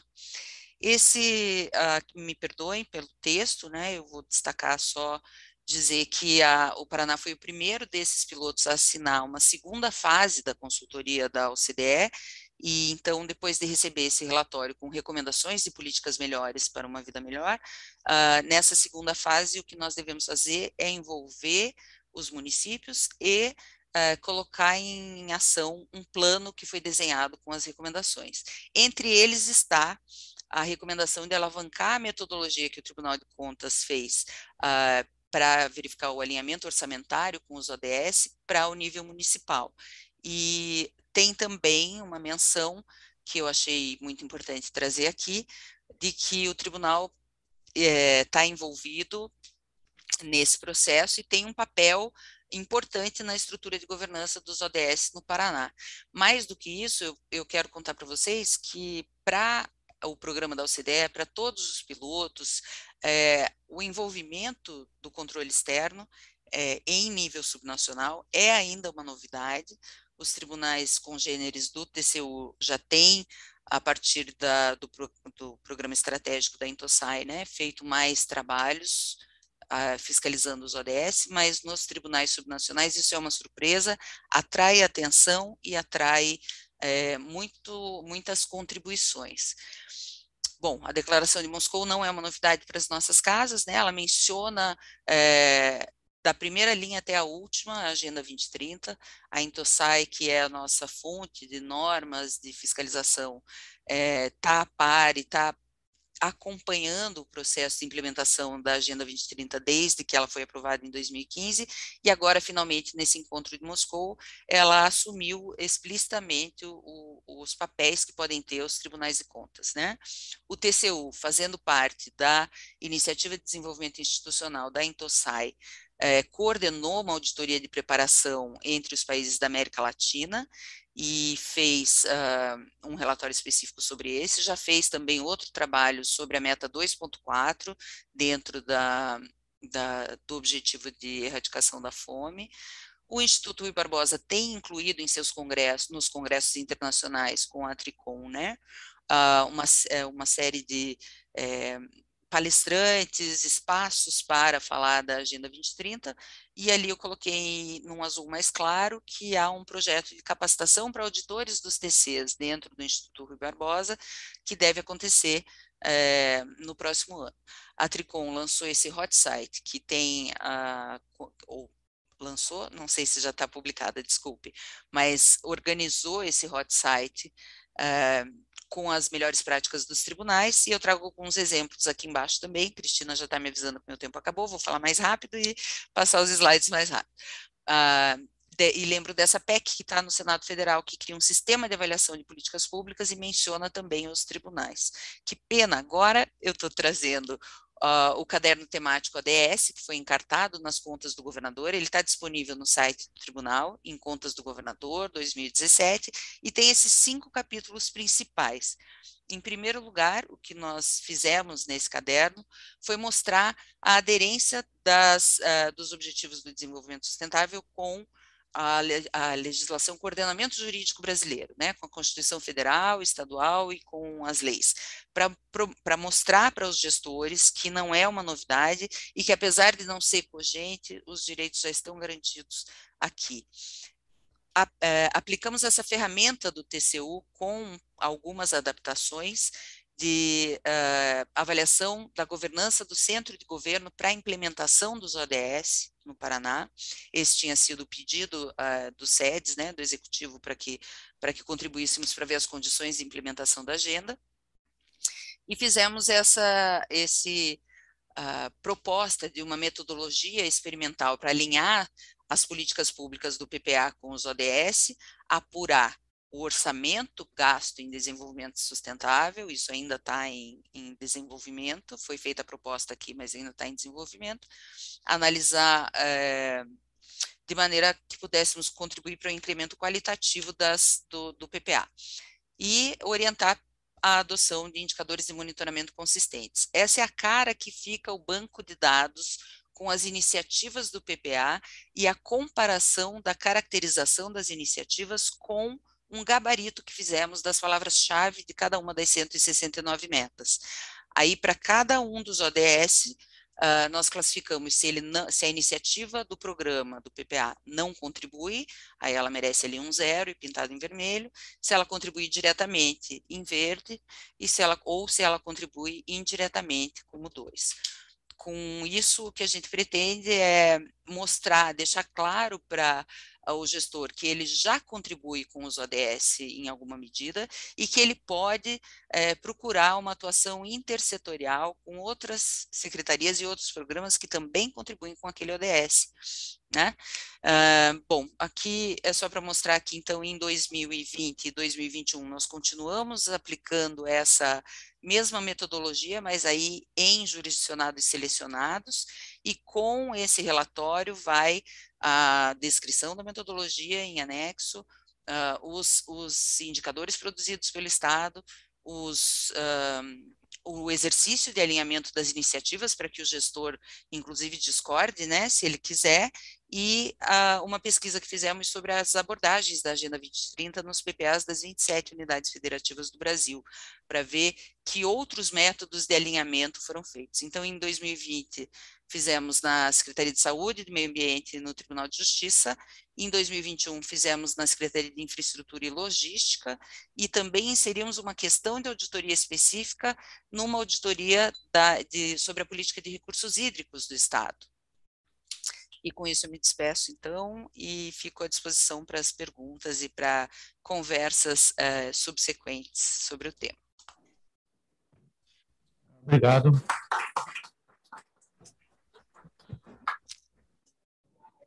Temos uma, uma série de perguntas aqui, mas vamos ter que limitar, por causa do tempo. É, a primeira aqui, é, o Estado da Bahia regionalizou os ODS por meio de lei ou decreto?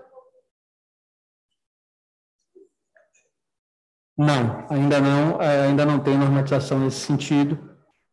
É, tem sim um projeto de lei que tramita na, na Assembleia Legislativa, onde busca instituir a política voltada para os ODS no estado da Bahia.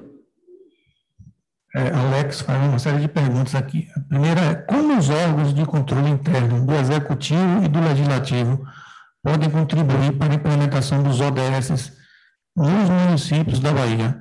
Mas aí eu, eu já faço a mesma pergunta para a professora Adriana, porque ela situa aí um exemplo de um acordo com a Frente Nacional de Prefeitos, né? Então, se você puder já responder primeiro, professora, pode responder, professora, então.